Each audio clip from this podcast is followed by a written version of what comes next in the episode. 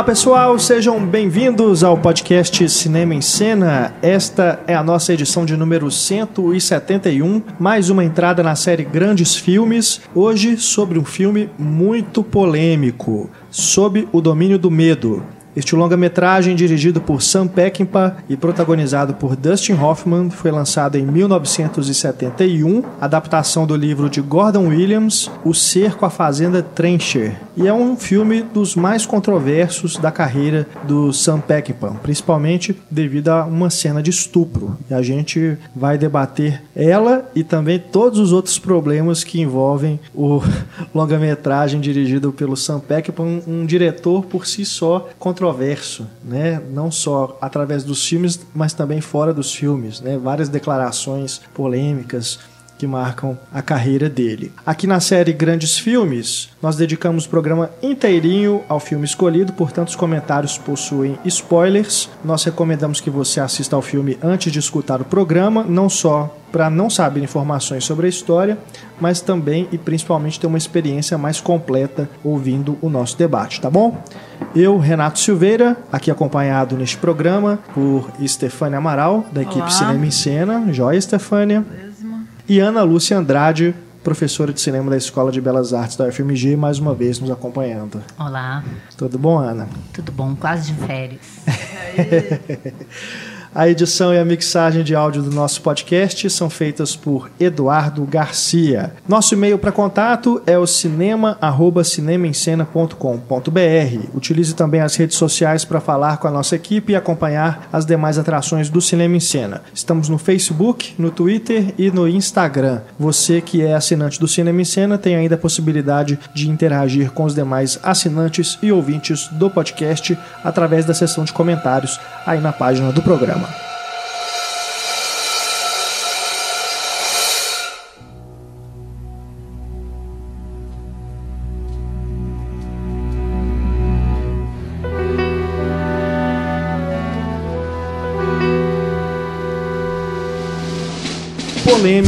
Fascista, misógino, problemático. Esses são alguns dos adjetivos comumente associados a Sob o Domínio do Medo. Lançado em 1971, o filme dirigido pelo cineasta norte-americano Sam Peckinpah até hoje é assunto de debates quando o assunto é a forma como a violência é retratada no cinema, em específico a violência contra a mulher, já que a cena mais controversa do filme é aquela em que a personagem, interpretada por Susan George, é estuprada por um ex-namorado. Nós certamente vamos discutir essa polêmica neste programa, mas antes de chegarmos lá, quero que a gente faça aqui uma contextualização de onde esse filme está inserido, não só na filmografia do Sam Peckinpah, mas também na história, né? Pois ele foi realizado num momento muito particular no comecinho da década de 1970. Vamos começar falando um pouco sobre o Sam Peckinpah, que ainda não ganhou um podcast na série Grandes Diretores, mas que é o nome que está na nossa lista já tem um tempo. Né? Enquanto a gente não faz esse programa sobre a filmografia dele, vamos falar sobre esse que é, sem dúvida nenhuma, um dos seus filmes mais famosos, que é o Sob Domínio do Medo. Mas, é, falando aqui um pouquinho dos outros filmes que ele fez antes desse longa, que é de 71, ele vinha, inclusive, de um problema aí com Warner Bros., pois ele tinha estourado o orçamento e o planejamento de A Morte Não Manda Recado, de 1970. E antes ele tinha feito Meu Ódio Será Sua Herança, que, assim como Sob o Domínio do Medo, é um dos filmes mais famosos dele. Então ele encontrou uma certa dificuldade em encontrar trabalho em Hollywood. E aí surgiu esse roteiro, baseado nesse livro do Gordon Williams, e ele foi para a Inglaterra filmar sob domínio do medo. Mas antes ainda do Meu Ódio Será Sua Herança, o Peckinpah vinha aí de uma carreira com já bem extensa, né? No início, no final dos anos 50 que ele começou a filmar. É, ele começou a trabalhar na televisão, dirigindo algumas séries, e fez faroestes também, até realizar esses filmes mais famosos. Então, citando aqui alguns filmes, temos O Homem que Eu Devia Odiar, Pistoleiros do Entardecer, Juramento de Vingança, esses três, né, antes de Meu Ódio Será Sua Herança. Os títulos são sempre, né, esses títulos... As traduções, né? As traduções, é, Macho, exatamente. né? Tipo assim. É porque The Wild Bunch virar Meu ódio será sua herança. O próprio próprio Sob o Domínio do Medo, né? É. Straw original Dogs. é Straw Dogs. Straw Dogs, Cães de Palha, virou Sob o Domínio do Medo. A gente fala depois dele. E na sequência do Sob o Domínio do Medo, ele fez Os Implacáveis, esse já é um filme policial, com o Steve McQueen e a A Ellie McGraw. Ellie McGraw. É, temos também Pat Garrett e Billy the Kid, esse que tem a participação ilustre de Bob Dylan, né? é um faroeste também. Assim como Trago Minha Cabeça de Alfredo Garcia, fantástico, é outro filme que eu acho que merecia também um grandes filmes, né? mas a gente volta a falar dele em outra ocasião. Temos ainda Elite de Assassinos, A Cruz de Ferro, Comboio, todos esses na década de 70, e o último longa dele, que foi o Casal Osterman, de 83. O Peckinpah que faleceu aos 59 anos de idade, né? ainda tinha muita coisa para fazer. Em né? 84. É, então, É, mas mas já vida- deixou uma carreira marcante. A vida desregrada dele de alcoólatra É. não permitiu que ele durasse tanto. No- nos extras do DVD do Sob Domínio do Medo, o produtor do filme fala que ele bebia no set, né? ele não conseguia parar. Ele Uhum. É. ficava com uma garrafinha de café do lado. Era alcoólatra E mesmo. quando ele, ele chamava o produtor né, para beber junto, ele, que ele percebia que tinha conhaque no café. Então é Não, realmente um problema grave.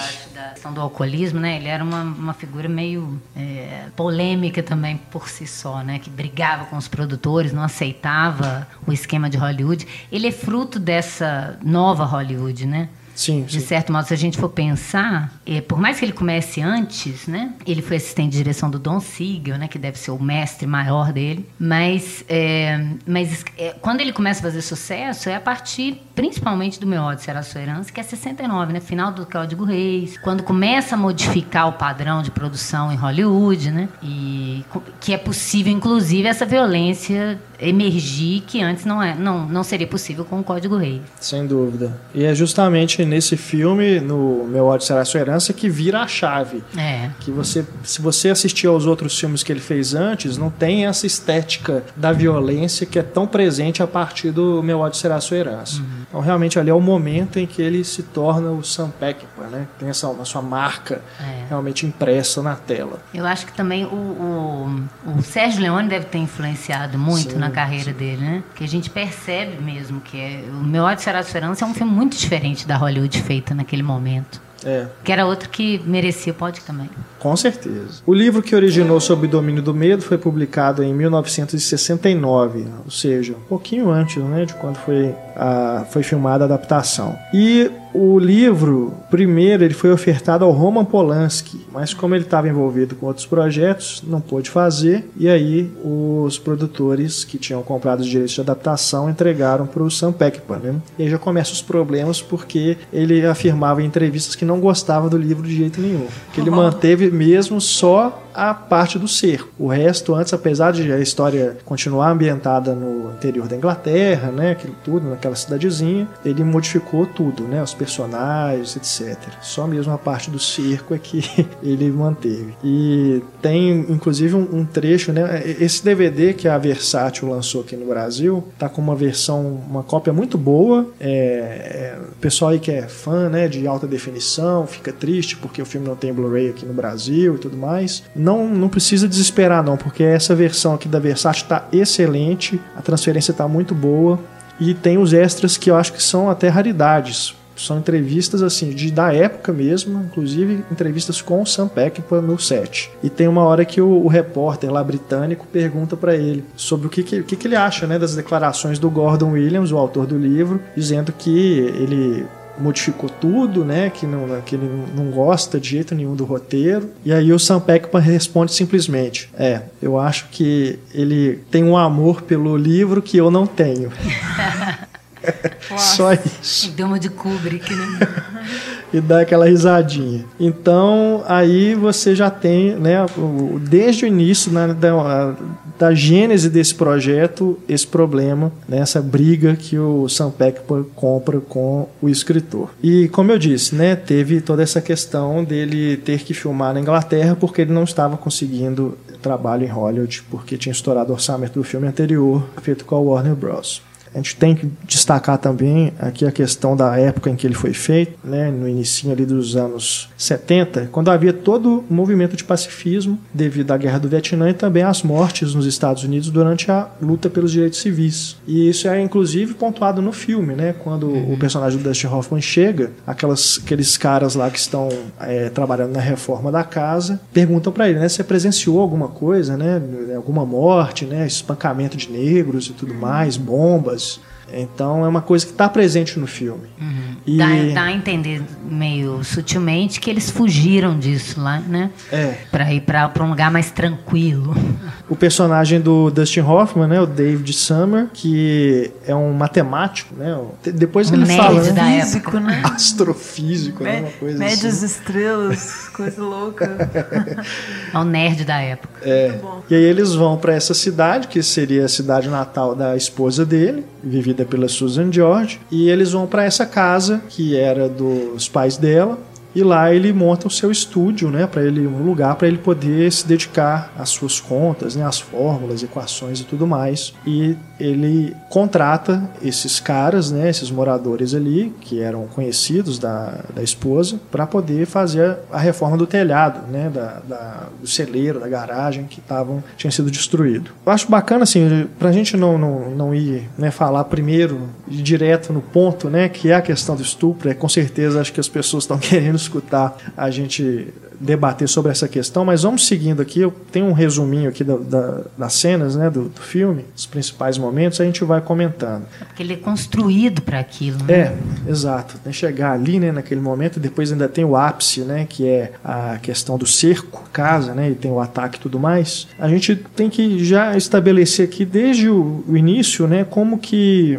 o personagem do Dustin Hoffman ele se sente como um forasteiro realmente naquela cidade. Isso desde as primeiras cenas vai ficando muito claro, né? Ele ele é visto como um forasteiro pelas pessoas, pelos moradores e se sente também que a gente percebe isso na expressão dele naquele naquela cena. Ele tenta socializar, mas eles ninguém permite, né? É, não dá um O jeito como as pessoas né? olham para ele, olham pro tênis dele, né? É. é aquela coisa bem xenofóbica, né? De uma figura estrangeira naquele lugar em que todo mundo se conhece. É. Que é, aliás, muito atual na Europa ultimamente. É verdade. Infelizmente. É verdade. No interior também, quando chega alguém da cidade, o pessoal fala ah, demitido e tal. É legal. Eu, inclusive, passei por uma experiência recente né? Eu ah. acabo de voltar de uma viagem oh. para a cidade da minha esposa, é, no Vale do Mucuri, aqui, perto ali do norte de Minas. Semelhante assim, né? Em termos. Não vou é, dizer que eu. Salvas as proporções. Mas essa sensação de ser observado porque você não é daquele lugar, isso é muito evidente. Uhum. Até hoje, né? Tem 12 anos que eu conheço minha esposa. E tem 12 anos que eu fui a primeira vez na cidade dela. E até hoje, cara, é impressionante. Quando você chega lá, como que as pessoas te observam, assim, como é, é realmente assim. É, uma atração turística você, mesmo. É, exato. É uma é. curiosidade, até por certo ponto, normal, né? Sim, sim, sim. O problema é quando isso vira, em vez de uma coisa é, curiosa, né? De você conhecer uma coisa nova, vira um né? medo né? e, e uma coisa defensiva, né, do local. É, e as pessoas não permitirem que você Contato, interaja, né? né? Que você é, participe ali da, da rotina da cidade e tudo mais. Mais uma vez, não é o meu caso, tá? Mas é só essa questão de você se sentir mesmo um estranho naquele local. E no caso do David Summers, né, o personagem do Dustin Hoffman, ele quer esse sujeito polido, pacato, né? pacato os moradores, aqueles caras e aqueles machões, né, principalmente são rudes, vêm, né, olham para ele com uma desconfiança, um desprezo e apesar desse ambiente opressor que ele encontra, ele se mantém calmo e no controle das situações, pelo menos tenta, né? Hum. Vai, aquilo vai sendo testado, é, né, até o final do filme, né? Até onde que ele vai aguentar. E a personagem da Susan George, que é apresentada desde o início como objeto de desejo. Uhum. A gente começa a entrar Primeira, desde a primeira imagem, né? Antes né? do rosto dela já aparece os seios Exato. com a blusa marcando sem sutiã, né? Exato. E a gente já tem, inclusive, a primeira investida do ex-paquera dela, né? O ex-namorado, Charlie, quando ela tá no, no carro, né? E ele já chega assim, passando a mão no cabelo dela, né? Assim, você lembra, né, da época que eu te protegia? Aí ela fala, é, mas você não me protegia. Então já estabelece também essa relação dos dois que vai se tornando uma coisa cada vez mais dúbia, né, ao longo do filme, nos, nos, olhares, na forma como eles interagem, até chegarmos na malfadada cena. Acho que são pistas que, que fazem o espectador tentar construir o que, que pode ter sido essa relação e como que ela chegou nessa outra relação com o Dustin Hoffman, né? Porque eles já estão casados, não parece um, um grande amor, né? Você vê que eles não têm nada a ver, né? Cria um incômodo no espectador desde cara, porque você não forma esse par, né? Exemplo, o Dustin Hoffman me mostra os seios dela, quer dizer, não mostra nem essa personagem. O que é. poderia ser, a princípio, uma coisa aparentemente sexista, né? Ou, é, algumas pessoas até acham que sim, já coloca ela como já. Eu acho que isso é um dos temas também do filme, que vai ser discutido. Né? É, é, e se a gente trouxer para essa questão atual, né, dessa ideia de desconstrução desse lugar, né? Por que uma mulher não pode andar sem sutiã? Ela não está chamando a atenção de ninguém. Ainda mais naquele momento, né, que, sim, que as mulheres estavam se libertando desse tipo de... Então, vamos, vamos falar mais disso mais para frente, mas eu queria colocar isso também, que essa época é um momento também em Hollywood em que está se abrindo para essa ideia da sexualidade, né? Porque se a gente pensar que até 66 não, nunca se mostrou um seio em Hollywood, né? Antes do Código Reis, sim, mas depois não.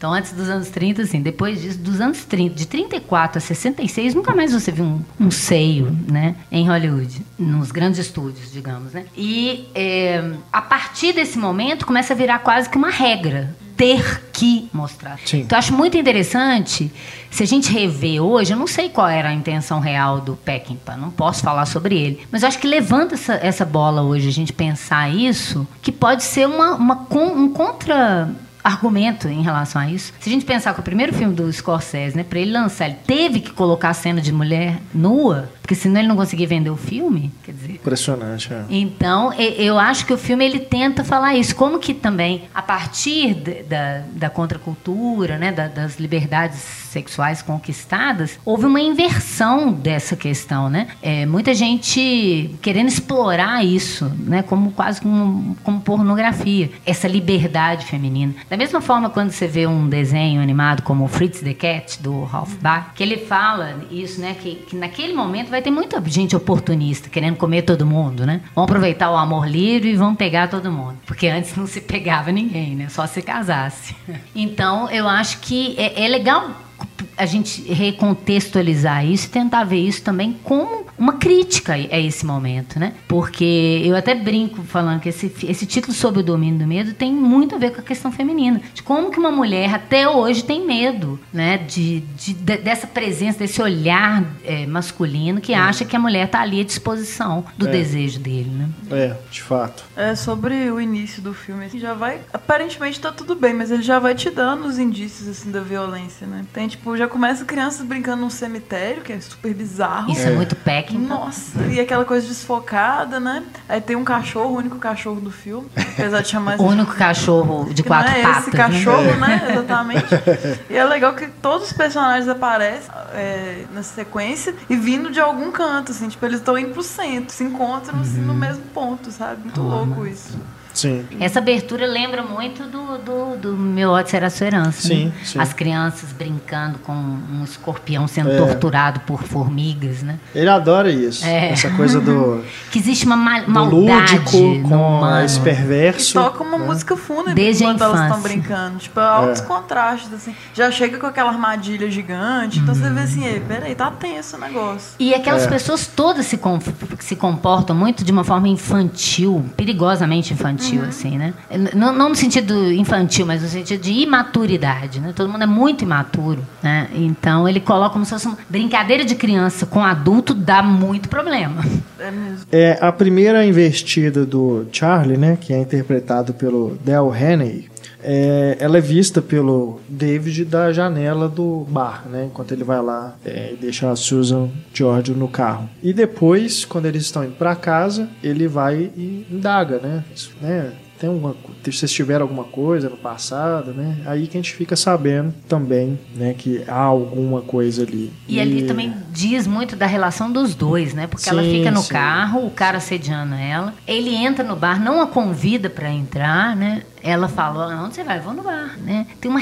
É isso que eu tô falando, tem uma relação estranha entre esse casal desde o início, assim, É. que à medida que vai se desenvolvendo o filme, você vai confirmando que realmente tem um problema ali, né? São jovens, bonitos e é, provavelmente recém-casados. E cadê aquele amor de recém-casado, né? Que você não É. vê. Até no carro mesmo, ele, ela coloca uma música mais animadinha, ele vai e troca a música É. então você vê, eles não estão na mesma sintonia. assim. Aliás, ele é extremamente machista no filme. É, ele manda ela fazer toda hora calar a É. boca. Manda ela fala arrumar que ela é a casa, burra, né? tipo isso, vai Manda ela fazer um limpar a casa. E tal, É um- ele é um horror. fora de realidade. É, ali dentro da casa, né, primeiro momento que eles entram, a gente conhece um pouco dessa rotina, justamente isso que vocês estão falando. Ele tá mais preocupado em ajeitar o local de estudo dele e fica ignorando irritado a esposa. quando ela interrompe, né? Ele fica irritado, fica, você vê que ele bate na mesa e tudo, levanta, um É. Ela troca o voz mais sinal do quadro de, ma de menos, de mais pra menos. Isso é sintomático também, né? É. Esse, gente, ela trocou mais pelo menos, cara. É. Assim, né? E Ela é toda uma criança, ela puto. cola chiclete no quadro né, mesmo. É.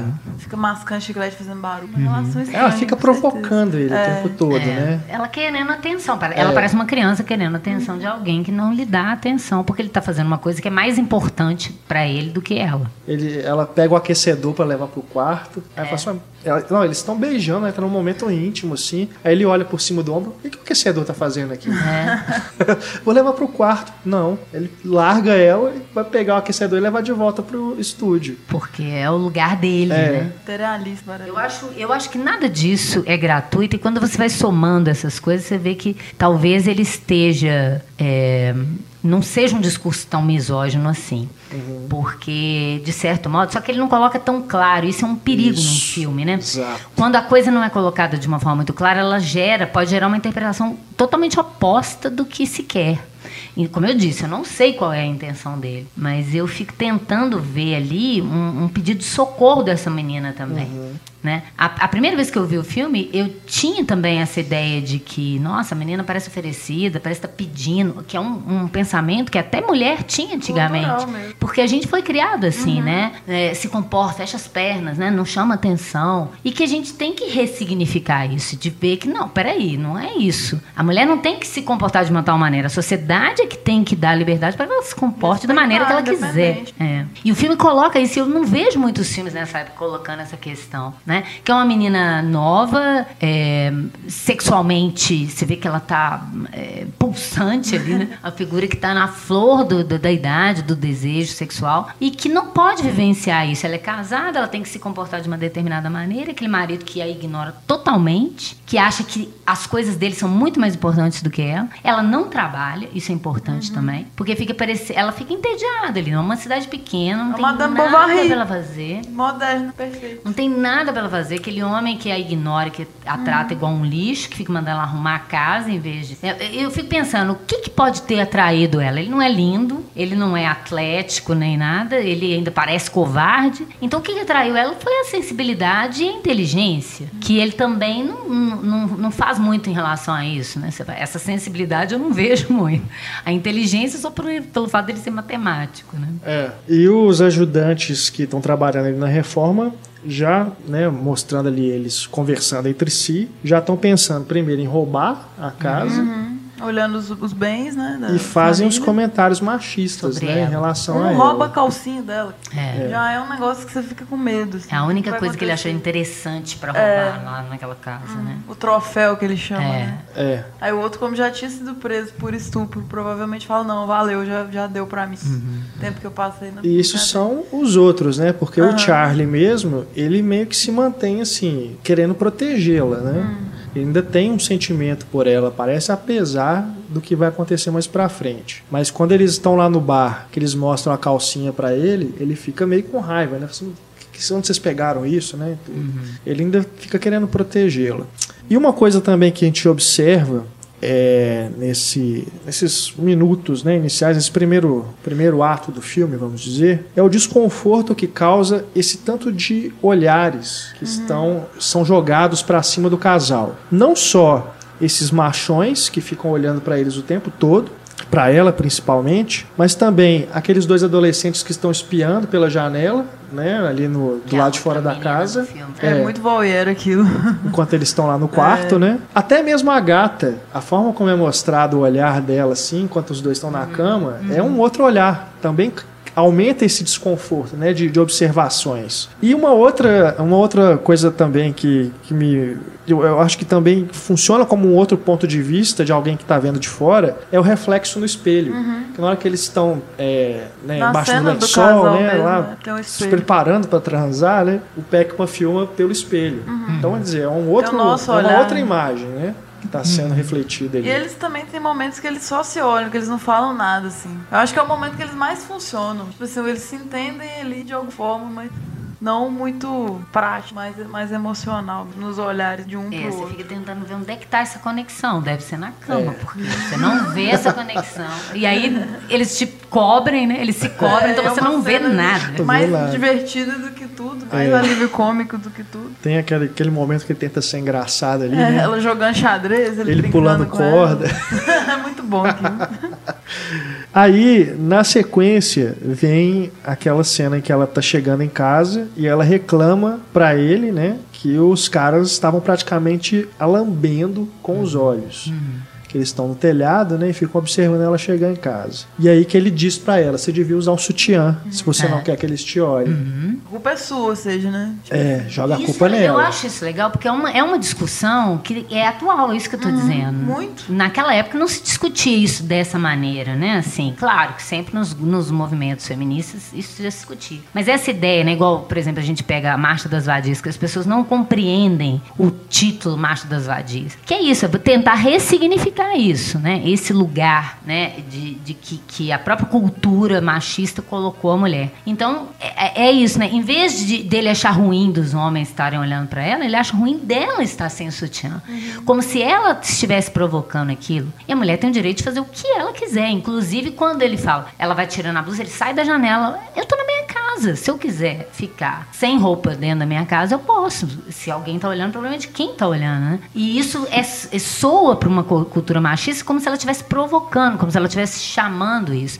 E, na verdade, ela tá realmente carente, que isso é um dado do filme, gente. Não é uma questão é, forçada, que quer significar isso ou aquilo. Isso é um dado importante no filme. Tanto é por isso que eu acho interessante ter dois estudos. Um com uma pessoa que ela já conhece e um outro que é, real- é realmente uma coisa mais. cl- cl- Claro que todo estupro, você conhecendo não, sendo seu marido ou não, é sempre um. Se a pessoa falou não, é não. Mas é, sendo um estranho, né, com uma arma apontada, é, é um- é uma outra categoria, né? E eu acho que isso tem a ver no filme, coloca Troll Dog como cães de palha, como os homens do filme, porque tem a outra menina no filme, essa menina com o irmão que tá olhando lá, eles transando, que ela aparece também de shortinho ou de mini saia, né? E querendo chamar a atenção. E, e eu acho que tem a ver com a época, né? Essa, essa coisa, se a gente pensar no final dos anos 60, começa a mini saia, começa a mulher a querer eh, mostrar o seu corpo. Isso não significa que ela tá querendo exatamente um olhar masculino, que é nada de um homem. Ela tá querendo vestir do jeito que ela quer, né? Um homem pode tirar a camisa numa boa, porque uma mulher não pode, né? Isso é sempre um, sempre um inferno na vida das mulheres. Por isso que Eu falo, sob o domínio do medo, toda mulher vive na presença de um homem, que é um inferno isso. Isso, inclusive, foi um do, uma das principais críticas né, feitas ao filme é, em relação à forma como as duas únicas mulheres do filme são mostradas de uma forma assim, parece que elas estão provocando, elas estão pedindo né, para serem Não violentadas. tá pedindo nada, né? Ninguém tá pedindo nada. E mesmo que ela queira um olhar, não significa que ela queira ser deflorada, né? É. Ninguém. Isso, um olhar, querer um olhar, isso é muito normal, gente. Isso não é. E mesmo assim é muito controverso e também ambíguo, porque no filme do Peckinpah, eu não sei, né? Nesse momento mesmo, né? Dessa cena que a gente estava discutindo, que ela chega em casa, né? E o marido fala que ela devia usar sutiã, que eles têm uma discussão é, que acaba indo de novo para a questão dele só se preocupar com o trabalho, não dar atenção para ela. Mas depois que ela é, deixa ele para trás, né, ela sobe a escada, ela tira a blusa e aparece seminua para os caras que estão trabalhando no telhado. Ou seja, eu não sei se ali realmente ela estava querendo provocá-los, não, mas talvez se impor, né? Estão olhando o quê? É, posso que fazer que isso? é? E aí, você vai fazer o quê? Até porque ela fica desesperada também com medo deles. Apesar de ter ficado pela dona ali, ela O fala com o comportamento marido, "Eu tô dela com é medo." sempre ambivalente Muito, todo muito, momento, né? Ela tem essa coisa de chamar atenção, né? De, de que o marido não olha pra ela, mas outros olham e a desejam, e ela tem um certo prazer nisso, e ninguém pode criticá-la por isso. É. E ao mesmo tempo, ué, eu me mostrar não significa que eu tô querendo ser agarrada à força, né? É a mesma A hora que pessoa ela pode andar fala. nua se ela quiser, que ninguém tem o direito de fazer nada. Exato. É a mesma hora que ela fala pra ele pôr moral, ela leva cerveja pros caras. Então é sempre, tipo assim, É. muito ambíguo o comportamento dela, realmente. E eu acho interessante porque ela não é uma feminista, ela é uma menina que foi É. criada desse jeito, provavelmente num lugar em que é, ela, conhece essas regras, né? Essa cultura do estupro que a gente está acostumado desde sempre, né? Terrivelmente falar isso acostumado, né? Que é uma É, coisa que nossa. tem que se desacostumar. Sem tem dúvida. muito a ver com isso, né? As próprias mulheres se colocavam nesse papel de uma julgar a outra, né? Tem uma outra mulher no filme que eu me lembrei que é a mulher do padre, do Ah, pastor. sim, é verdade. Que é uma mulher muito bonita que está ali reprimida e na hora que a, Su, que a Susan, Susan George, a Amy, quando ela começa a ter as alucinações, ela sempre vê a esposa do padre na, nessa, na hora do, que ela tá, né, com aquelas coisas na cabeça depois de tudo que aconteceu, e ela olha para ela de uma forma triste, a mulher do padre, né? Ela sempre olha para ela com, você pensa assim, é outra mulher reprimida também ali em outro lugar que não vai se contar essa história dessa mulher, mas você sente isso. Eu me identifiquei, eu ficava vendo isso, só tem três mulheres no filme e essas três estão num lugar ali estranho, né? Que eu acho que na época ninguém estava preparado para isso. E eu acho que hoje é importante levantar essa discussão por causa disso. Sem dúvida. Porque agora se fala mais nisso do que se falava naquela época. É, na refilmagem de 2011, a gente tem algumas mudanças substanciais em relação a isso. Você viu?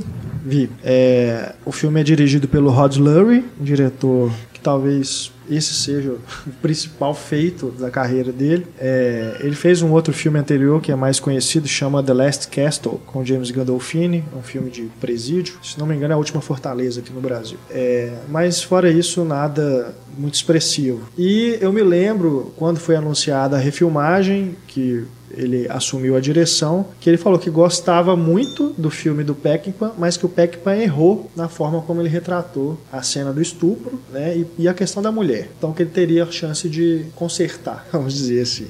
E o filme ele realmente ele é baseado no roteiro e no livro. Não é só uma readaptação do livro. Ele é baseado também em elementos do filme. E tem cenas que são exatamente iguais. Ele realmente reencena alguns momentos, é, mas sem, claro, a mesma eficácia de tensão, de suspense, ou mesmo até de efeito cômico, é, que vai mais pro lado do sarcasmo, né, que é típico do, do Peckinpah. É, mas falando agora da, da questão da mulher, Nessa cena em que ela chega em casa e é repreendida pelo marido, né, por estar sem o sutiã, é exatamente o mesmo diálogo até aí. Aí ele estende, porque ele faz a Amy confrontar o marido, coisa que no original não tem. Porque eles começam a discutir e a discussão vai para outro caminho e aquilo fica por isso mesmo. No, na refilmagem, não. Ela, que é interpretada pela Kate Bosworth, e o David é James. interpretado pelo James Marsden.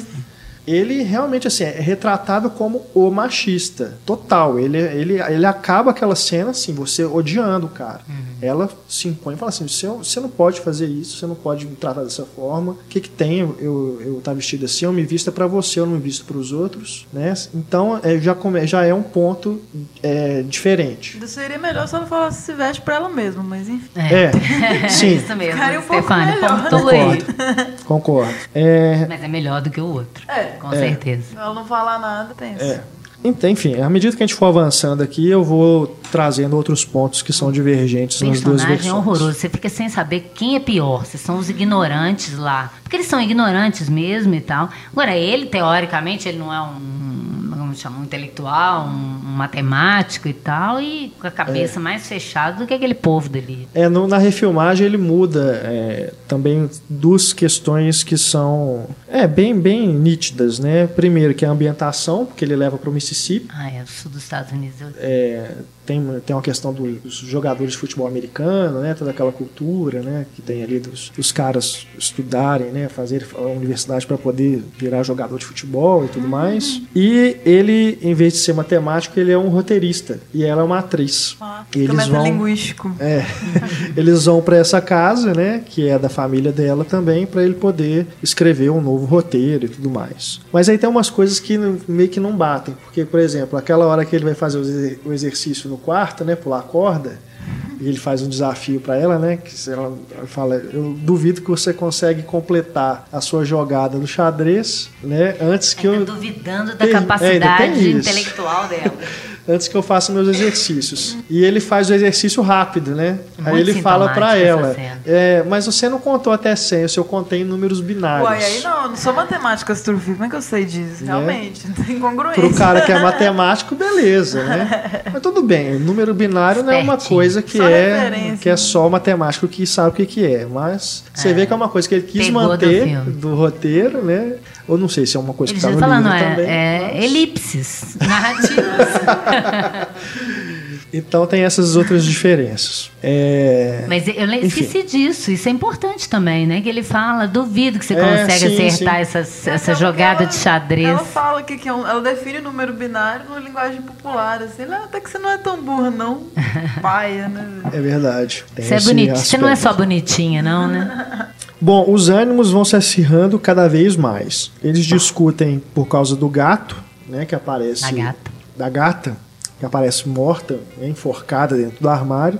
É, essa na- naquilo que eu disse assim que o Rod Lurie não consegue fazer a mesma coisa de tensão né, na- nas cenas é isso é uma do melhor exemplo que você tem nesse filme. Porque na refilmagem é uma coisa assim que você ele- primeiro ele mantém o plano aberto o tempo todo ele vai lá abre o armário fecha e sai o Peckinpah não ele coloca a câmera dentro do armário né? Nossa, e na hora é- que ele abre a porta você assusta junto com E ele é muito real. É, você do você fica com medo do gatinho, gato. é. E ainda, tipo, é uma cena com pouco diálogo, né? Tipo, ele vê, fecha, senta, ela tem que ir lá ver. Não é aquela coisa, tipo, o gato está enforcado. Não sei É. se na refilmagem ele colocou diálogo, assim. Não, não, ela é a me- é a mesma. Os acontecimentos são iguais, mas a forma como ele filma Ah, todo totalmente diferente. E é Aí, legal porque ele bota. méritos meio- pro eu acho que Peckinpah. É por isso que eu marquei, né? Não é à toa que é uma gata, não é um gato, é uma gata. Preto ainda, né? E, e é aquela gata manchada de três cores, que, que não tem jeito, é sempre fêmea, né? Quando você É. vê três cores, é fêmea. Ele ainda bota essa, pela, essa pelagem nela, né? Assim, não que alguém vai entender de gato, mas é- você vê que é, é reforçado que é uma fêmea. Então é, é quase simbólico aquela, aquela gata no armário dele, ligado. É.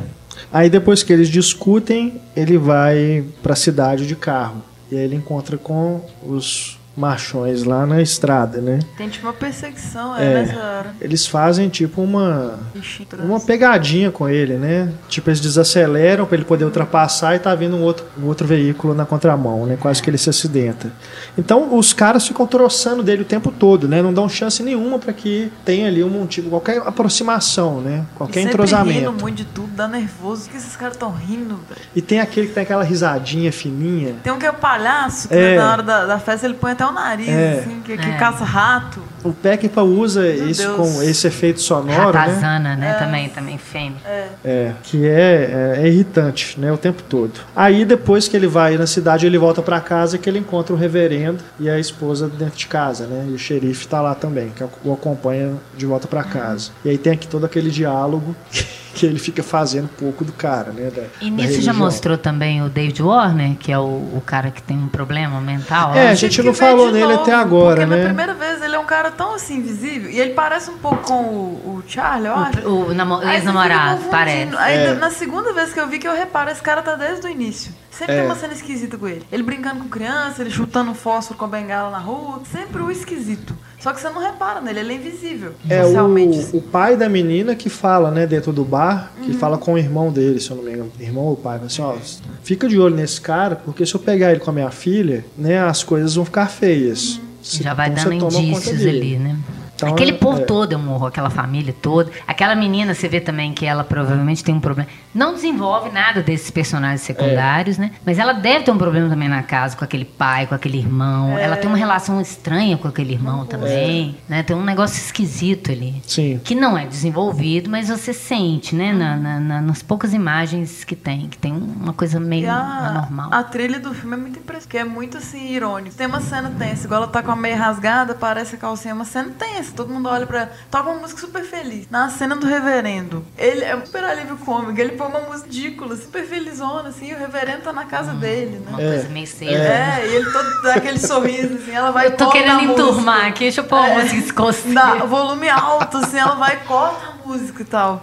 E aí ele ainda fala aquela coisa pesada, tipo, nossa, nenhum reino foi erguido com tanto sangue igual de. É. Aí ele Montesquieu, né? Aí a esposa dele, quem é Montesquieu? Tipo assim, você vê a ignorância mesmo do pessoal dali, né? É tenso. Clima Acho que, é, tenso. acho que é a, a cena de alívio cômico, né? Do filme, porque é o momento que você vê que ele tá. Ele, é ele que tá dando o revide, né? Todo mundo tá fazendo hora com a cara dele.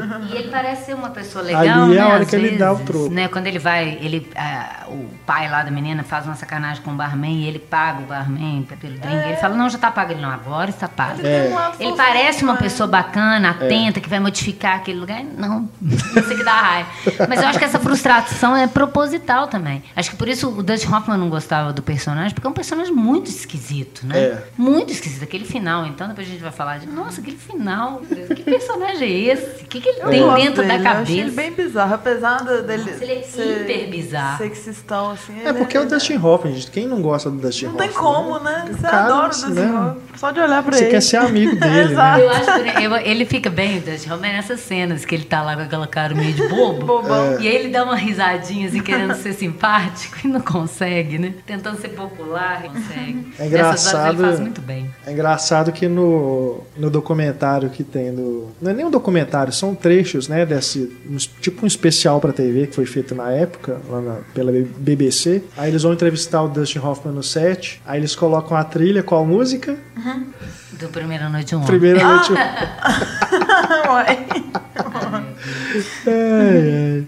Virou Bom, É virgem do cinema. é. Eterno. Aliás, eu- depois eu tava reparando isso, vendo assim, cenas do filme, né, durante o- os extras. É, tem uma hora que ela tá sentada na cadeira, a esposa tá sentada na cadeira com a perna em cima do braço. E o Peckinpah enquadra isso assim de uma forma que lembra Ah, muito meia calça na primeira a vez. Anne Bancroft. Boa. Não sei se foi proposital, Pode ser uma mas cara, ser uma o enquadramento é aquilo. Massa. Ele olhando assim, né? Ele tá no, no fundo e em primeiro plano a perna dela. Apesar de agora ser o contrário, praticamente feita, Essa né? história me incomoda tanto que eu não consegui nem prestar muita atenção. Não deu tempo de eu rever, né? Só uma vez. Mas de eu ver, assim, os enquadramentos e tal, eu fico É. muito incomodada com essa história, com esses personagens, com a situação. E assim, é, é- é dos nossos grandes filmes, talvez seja o mais indigesto que nós Ah, é. tratamos até agora. Mas é um perturbador muito. Você acha que você gosta de ser perturbado?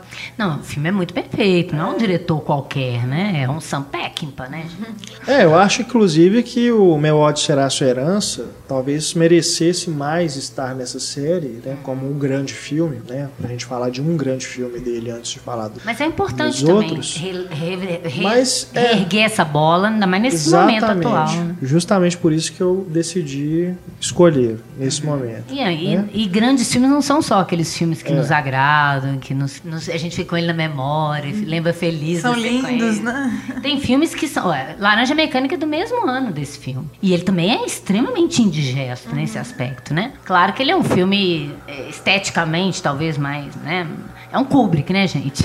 É. Então tem uma, tem- já tem um, um selo aí de garantia. Mas assim, Pegman também tem. Mas é, é curioso que esses dois filmes tenham sido feitos na mesma época, né? Lançados Essa no onda de ano. violência, né? Eu não acho que é uma coisa tipo que, o- que o Peckinpah é acusado de, de. Assim como o Tarantino foi depois, né? E o Tarantino bebia claramente, né? Roubava a água da geladeira do, do Peckinpah. Mas é, essa estetização da violência, que, pro- pro- que eu acho mais legal o termo que eles dão pro Peckinpah, de poeta da violência, porque ele está colocando a violência gráfica em evidência, porque as pessoas esquecem que o mundo é assim. Né? Naquele momento, ninguém tratava a violência assim. Como eu disse, era desde 32 com o Scarface, que foi proibido a violência no cinema, essa violência muito exacerbada, né? Embora, como violência sempre vendesse, né? Sempre você vai ter isso, né? No, no- no cinema. Mas da forma como, por exemplo, que começa lá no Bonnie Clyde, né? Sim, sim. Que não é uma novidade também que o Peckinpah inventou. Já tá lá, o Arthur Penn já colocou em câmera lenta a pessoa sendo metralhada e o sangue saindo, né? Já tá lá, não, ele não inventou isso. É claro que no meu ódio será sua herança isso vai ser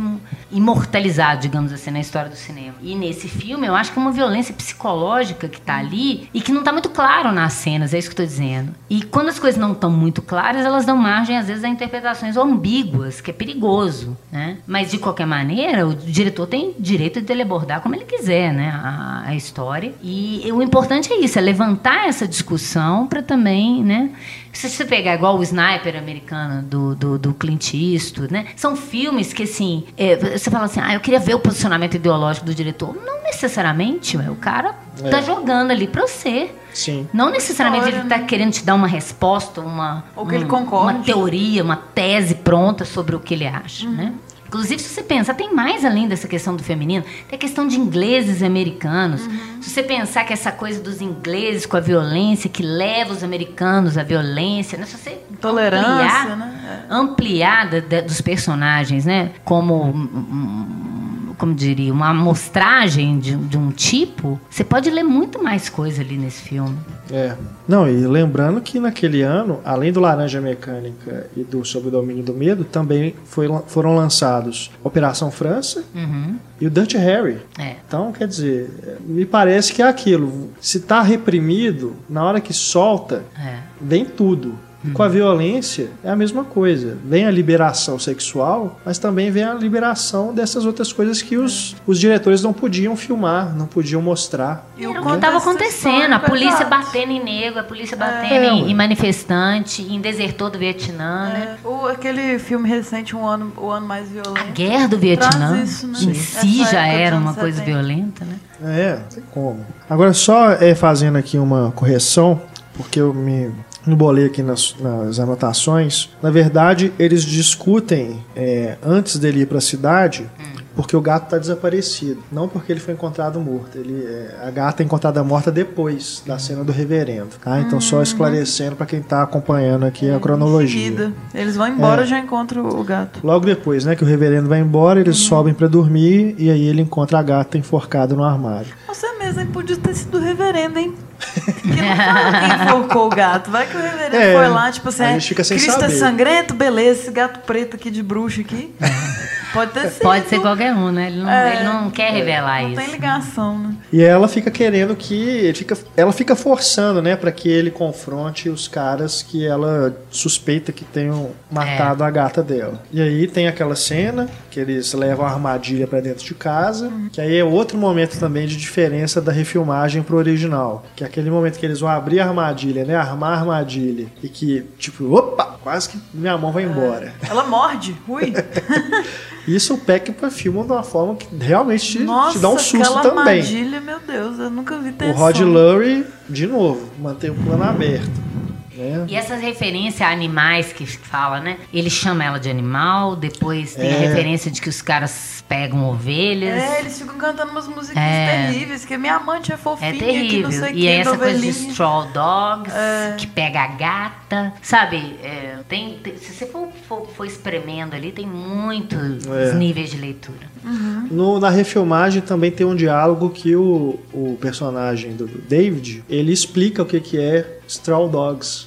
Explica pra ela. Ele fala que os caras, né, são os habitantes das cidades e principalmente esses que é, vão jogar vão jogar futebol americano, eles são como cães de palha, porque depois que a carreira deles acaba, eles ficam jogados ali e não servem para mais nada. E que na tradição chinesa, de onde foi tirado o título, né, Straw Dogs, é, que não é o título do livro, né, isso também tem essa modificação. O título do livro é O Cerco, a, fa- a Fazenda do Strancher, né? Então eles tiraram isso do dessa, desse provérbio chinês, não sei o que, que é exatamente, né, essa tradição chinesa, de que eles pegavam esses cães para servir como oferendas, esses cães de palha, e depois que acabava o ritual, eles jogavam e- fora e não valia mais nada. Então ele faz esse paralelo aí na refilmagem, ele explica, né? Tem essa, esse parêntese também que ele faz, essa nota de rodapé que no original não tem. Fica só para você inferir, né? Que é aquela, quem são os cães de palha, né? Eu concordo com a Ana, todos eles são. Todo mundo. E engraçado, lembrei também de uma, de uma fala agora que é também dúbia, esquisita, que ele fala, qual é a cadeira do papai? Ela fala, todas são as cadeiras do papai. Pois é, isso é muito Esquisito. Meu Deus! Verdade. Como é que é o termo? Fugiu o termo aqui. Quando rola esquemas com a família. É. Do quê? Que ele termo pra. Incesto? É, é meio assim. Não, mas tem aquela coisa de, de americano falar, né, chamar de papai, mamãe, É. o casal, sabe? Pode ser do pai, porque a casa era dos pais dela, né? Qual a cadeira do papai? Mas é intrigante. É, todas são a cadeira do papai. Ou ela pode estar querendo dizer que, né? Ela pode trepar em qualquer lugar com ele. É. Ou que qualquer um pode trepar com ela. Não dá pra saber. Né? E, e isso pode ser mal interpretado. De novo, isso é sempre esquisito porque pode ser levado para um outro lado, né? Como Sim, se ela fosse uma dúvida. vadia e tal. E não é isso, né? Não se pejorativo. É. É, tem várias metáforas assim, de, de imagem. Tipo, a própria tigela de leite. Tem uma cena da festa que o, que o, o Papa. O Papa. O padre. Já virou Papa já. É Ela o já- pastor. Ele mostra um copo de leite cheio, meio vazio. Aí dá pra queima. E ela viajando lá. Tem umas velas, é muito bizarro. A hora que a menina vai com o esquisitão lá, eles acendem velas. Tipo assim, é muito prêmio de morte. E chega aquela galera com uma pros velas. É. Não é só ação, né? Tipo assim, tem muita ação no filme, mas é uma ação mais emocional, não é Sim, só sim. física, né? E essas metáforas visuais. Então, as coisas estão sendo ditas muito mais nas entrelinhas e naquilo que você tem que construir que está fora do filme do que no filme mesmo, né? É. Eu, eu acho muito estranho também ela ser uma coleciona- colecionadora de objetos de caça. Que ele fala isso, né? Que eles estão levando a armadilha no porta-malas e ele fala pros caras, né? Assim, ah, minha esposa coleciona. Por que, que ela coleciona, né? Esse tipo de coisa. E dentro da casa realmente tem aquelas espingardas, aquelas armas velhas. Tem né? uma hora que ele até aponta a arma pros caras, assim. Também É. já é uma espécie de ameaça, assim, que eles combinam de caçar, de fato, né? É. Mas aquela armadilha, né, nada mais é do que realmente uma coisa que vai ser utilizada mais pra frente, vai ser importante pra ele se defender. Mas, mas não é à toa, né? Ser uma armadilha para um animal. Sem É isso que eu dúvida. tô dizendo. Não é uma coisa para pegar gente, né? Pegar rato, é para pegar É. animal Não é uma grande. armadilha de ratinho, né? Uma É. armadilha gigante. Pra pegar animal, né? Essa coisa, tamanho. essa referência aos É. homens como animais está o tempo inteiro no filme. Essa- essas relações exacerbadas, essas paixões, como se fosse uma coisa mais animalesca, sem o raciocínio, né? sem a consciência. Sim. Aí surge o convite pra ele ir caçar com os rapazes, e aí ela fica pé da vida que ele aceita. Ele é muito bobão, né? gente? Pô, E tô aí? entrosando finalmente. Os É. caras me chamaram pra. É graças a esse convite que temos a cena em que Charlie chega na casa enquanto ele está no campo, o David está no campo, né? É deixado sozinho. é, Não, é muito idiota, né? Fica aí quietinho. Eu faço É. o quê? Nada. Fica aí paradinho sem fazer nada. Imagina, o cara fica lá horas, idiota. É. E aí o Charlie vai lá na casa, enquanto a Susan, George, Amy, né? Também fico, fico falando de Susan toda hora. A Amy está lá sozinha e ele fala com ela, né? Deixa entrar. E ela deixa. Imagina. Oferece Conhece ele? ele e tal. É, ele é etc. Mas é isso, porque muitas vezes, é o que eu tô falando, muitas vezes o estupro acontece com pessoas conhecidas mesmo. Um namorado que você falou não e ele te forçou é um estupro, gente. As pessoas acham que é só com pessoas estranhas e tal que isso acontece. E ele coloca essas duas questões. Ela deixou ele entrar porque ela conhece ele. Ela ofereceu uma bebida, não tá seduzindo Ela é ele. educada. Ela é educada, ela te- eu te conheço, vamos tomar um. Você trabalha pro meu né? marido, Aí, né? É, é isso, é como que é a leitura masculina. Ah, ela tá querendo. É. Tá Né? Isso é um inferno na vida da pessoa, né? Você não pode, você não pode falar oi ou rir para um homem que ele já acha que é uma entrada. Qual é? Vamos é, é, ser bem descritivos e cuidadosos né, nessa parte, né? Justamente para não entrarmos também nas polêmicas que a cena por si só já levanta. Inclusive, eu vou narrando e quero que vocês comentem, que acho que vocês, como mulheres, é que realmente têm que dar uma opinião final sobre aquilo. Depois eu complemento aqui com algumas questões que eu anotei, mas mais como questões mesmo do que como afirmações. O veredito que para mim tem que ser realmente de vocês. Enfim, é, ele entra e já começa a né, se aproximar, né, força um beijo, ela afasta, né, ele começa a dar com aquele papo de novo, né, você se lembra, né, daquela época que a gente namorava e tudo mais, e vai se aproximando e a coisa vai ficando cada vez mais violenta, né, depois que ela recusa o primeiro beijo, dá um tapa na cara dele, ele já começa com as Tem que agressões. dar um soco na cara Puxa o dela. cabelo dela, ela já tá gritando ali, é bem. Ela revida. Medieval. O cara fez uma violência, ele deu um beijo forçado. Ela dá um tapa, o cara dá um murro. Tipo assim, ela me bateu. Sabe, as pessoas sempre que batem primeiro, e o beijo é um, é um tapa dele,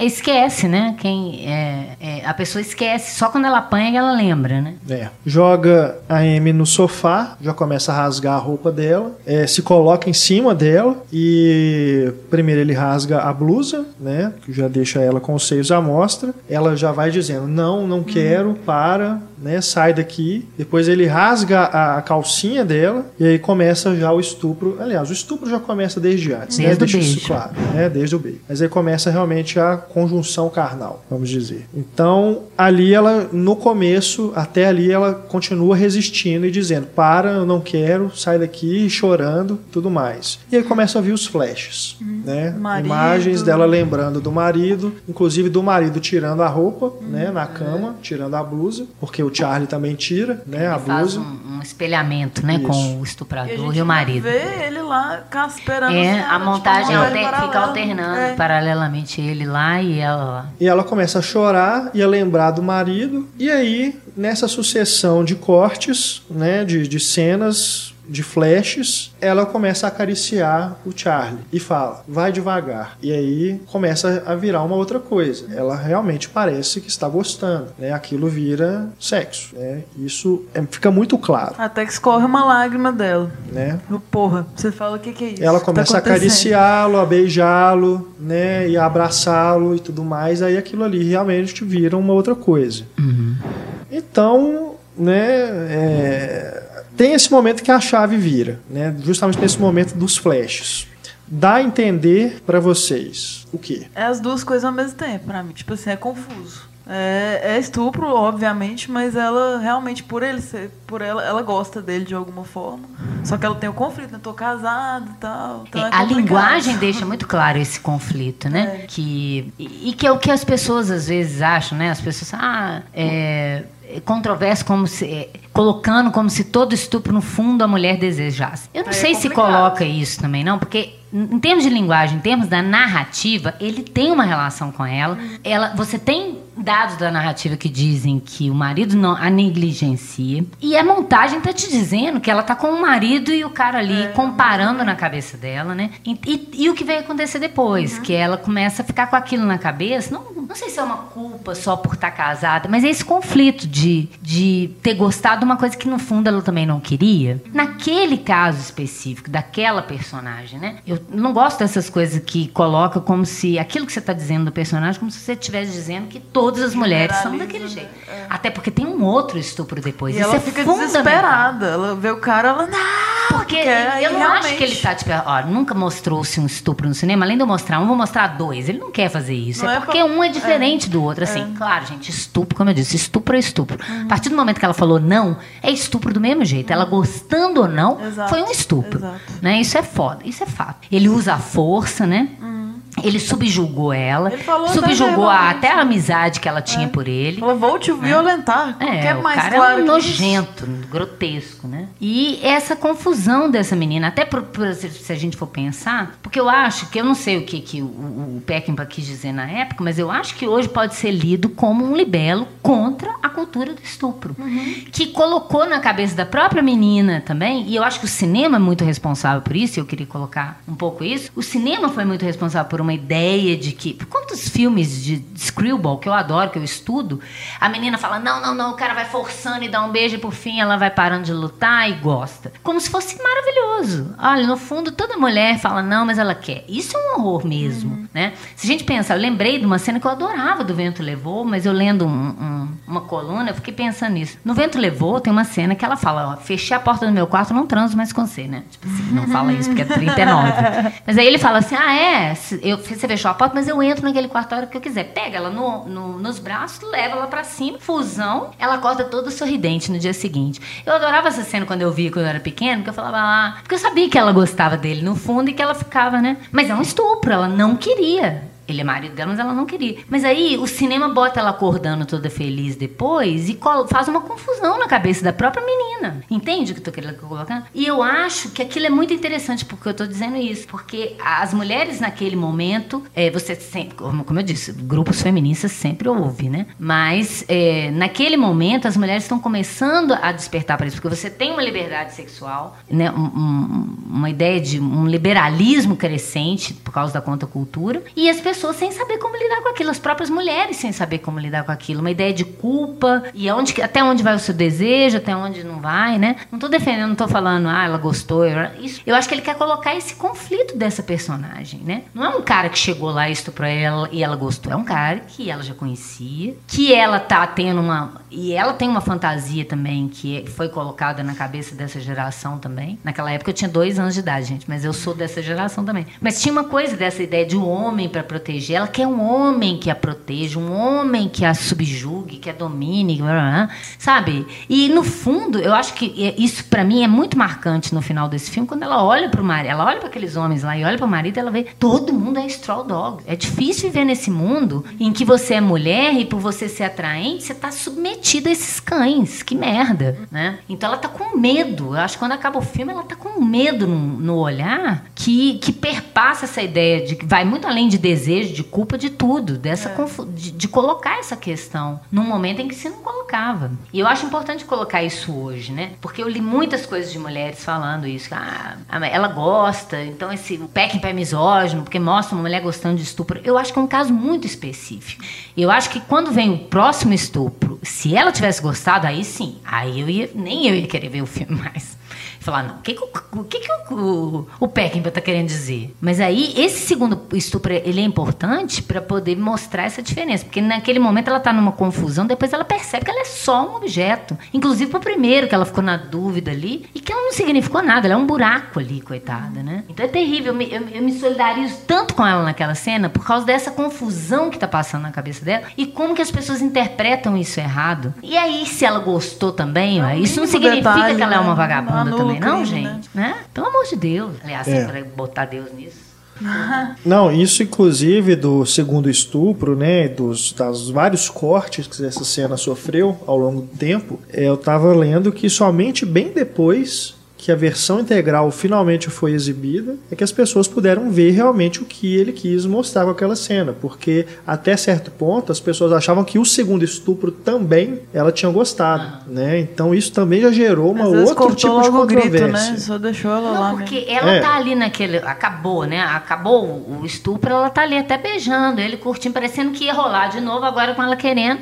Aí chega o outro cara com a arma pra cima dele, né? Tipo assim, eu também quero, você tá estuprando, também quero. E aí você vê uma coisa que é terrível e que mulher conhece isso muito bem, né? Como que é, é, essa cultura do estupro, os caras não respeitam a mulher, elas respeitam o homem que tá com a mulher, né? Então eles não respeitam aquele marido dela, então eles fazem isso com ela. Porque se ele, se ele fosse um Clint Eastwood, ninguém tinha estuprado ela. Entende o que eu tô querendo dizer? Uhum. Se fosse um cara fodão, que eles temessem, é. eles não fariam nada com ela, mesmo que quisesse, mesmo que tivesse oportunidade. Né? Né? E aí, naquele momento, vira uma coisa meio de homens cúmplice ali. Cúmplice de homens. É cúmplice, mas ele tem uma arma também apontada para ele. É. Mas eu não tô falando isso à toa, porque depois, no final, vai ter um, uma relação desses dois homens é. de novo com a mesma questão. Então, não é gratuito, está amarrado na narrativa. Independente do que a gente possa levantar, em termos de narrativa e de linguagem, é isso que está querendo dizer. O que se pode interpretar daí é outra coisa. Mas a narrativa está te dizendo isso, né? Porque senão não precisava ter o outro estupro logo em si. E o outro estupro é terrível é violento. Ela, eu, ela nem olha para a cara do cara, né? Ela tá de costas, de bruços e olhando para o outro homem que, tipo,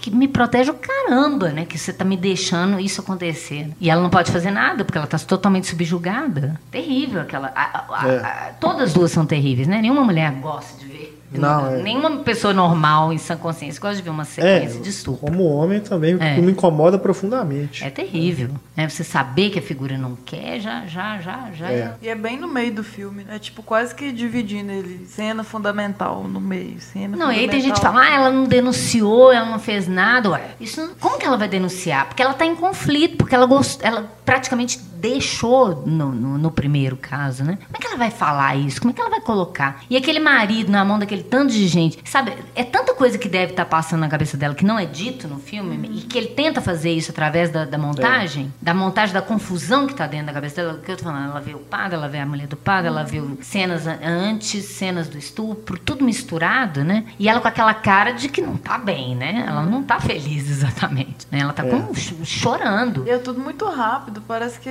que ele mal volta, eles já vão pra festa. É. muito assim, não dá nem tempo dela processar o que, Não que tá dá. acontecendo. E aí, logo depois que, que, que falaram, ah, logo depois que ela é estuprada pela segunda vez, corta pra ela fumando na cama, que é uma cena clichê de pós-coito, de prazer pós-coito. Gente, olha pra cara dela fumando aquele cigarro. É, E é a mão nítido. trêmula, né? Ela É tá nervosa. Eu acho que ele desconstrói o clichê da cena pós-coito, colocando, olha só, né? Depois do sexo tem um cigarro. Olha que aquilo te incomoda terrivelmente. Ele, ele coloca o clichê num outro lugar pra te fazer pensar sobre isso. Pelo menos a mim me fez isso. Sem dúvida, também. Eu- Ali eu nunca tive Uhum. dúvidas de que ela estava né, nervosa, angustiada e tudo mais, tanto até pelo diálogo que ela tem com o marido quando ele chega em casa, né, que ela fala: "Você é um covarde, eu também sou covarde", né? Nós dois somos covardes. Ela acaba confessando ali, meio que indiretamente. Uhum. Tipo assim, ah, eles abusaram quando você saiu. Ela fala É. um negócio assim meio jogado. E ele nem. Ele nunca fica sabendo, né? Não quer nem perguntar Eu acho que ele- filme acaba desconfia. sem ninguém saber. É, ele não demite os caras por isso, né? Ele vai lá e É. demite, mas é por outro motivo. É. Porque eles deixaram ele lá esperando na caça. É, é, é, é- É, e é aquela coisa de que ele só vai ser solidário com um outro homem. É. Né? Ainda que ele possa parecer que ele seja bacana, porque o cara é, tem um problema mental, é um outro homem com quem ele foi Outro solidário. cachorro, a fidelidade É. entre os cães. É uma sacanagem com os cães, né? Chamar É, de homens, claro. enfim. É, muito um paralelo sacanagem. complicado. É, ouvindo aqui o, o, o depoimento da Ana e pensando aqui de novo né, na cena e tudo mais, é, primeiro, é estupro, né? Acho que isso é inquestionável. E acho que o, o, o, problema está realmente em deixar isso tão aberto, né? A interpretação. É a mesma coisa quando a gente vê um filme do Lars von Trier e a- o acusa de ser misógino. Não tem como, né? Se você parar para pensar e ver o filme, interpretá-lo, né, e mais, ver o significado daquelas imagens, no Anticristo principalmente, você vê que ele não é misógino. Não, é, de forma Não, alguma. eu também não acho. não. Se era, já Mas se redimiu como, já. É, como ele trabalha Com tanto com simbolismo, É. né?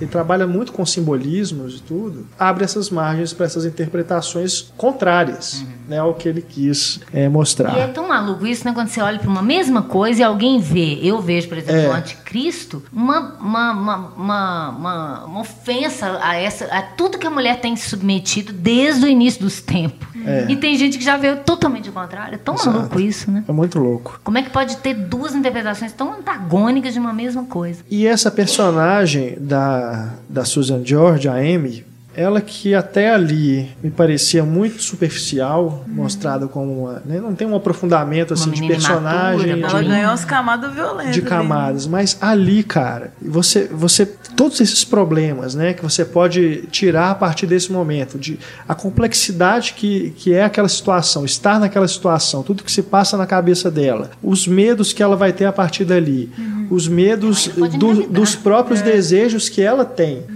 Né? É, é algo assim que mostra o quanto que o cinema é, é- é maravilhoso, né? É. De poder fazer isso só com a imagem É.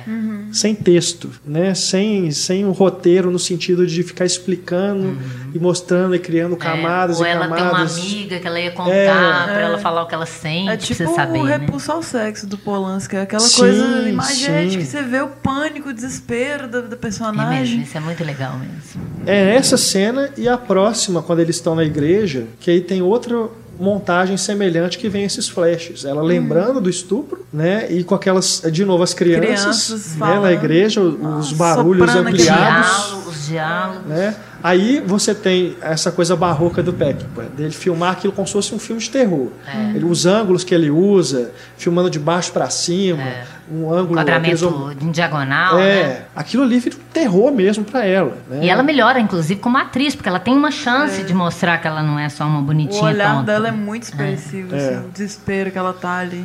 Então Parece assim, que tá na é- cabeça dela mesmo. co- como que é forte, né? Como que a montagem é forte? Muito. né? E é por isso que é importante importante essa discussão, né? Você trazer para uma ideia do consciente uma coisa que você não sabe direito interpretar e essa consciência se tornar crítica para você também não embarcar numa primeira mensagem simplista, né? Como se, se fosse uma apologia ao estupro e tal, É, né? Eu tenho duas questões aqui que eu anotei, que eu, eu lanço para vocês, é, porque eu não sou, acho- eu, eu realmente não sou capaz de respondê-las. Não sei nem se vocês são, mas de qualquer forma acho que são pessoas mais adequadas. É, um que é um mito do estupro, porque eu fiquei pensando, né, de- depois de, de assistir ao filme, se naquele momento em que ela cede, isso não seria um mecanismo de defesa, de pelo, pelo menos, né, não ser, ele não vai me machucar. Claro, também pode ser. É, eu digo assim que isso é um coisa mito. terrível. Porque É, Mas é assim, caso, você vai gente, fazer o quê? Você- menina Ele é forte. 16 Como é que ela vai se defender? Daquela menina no Rio.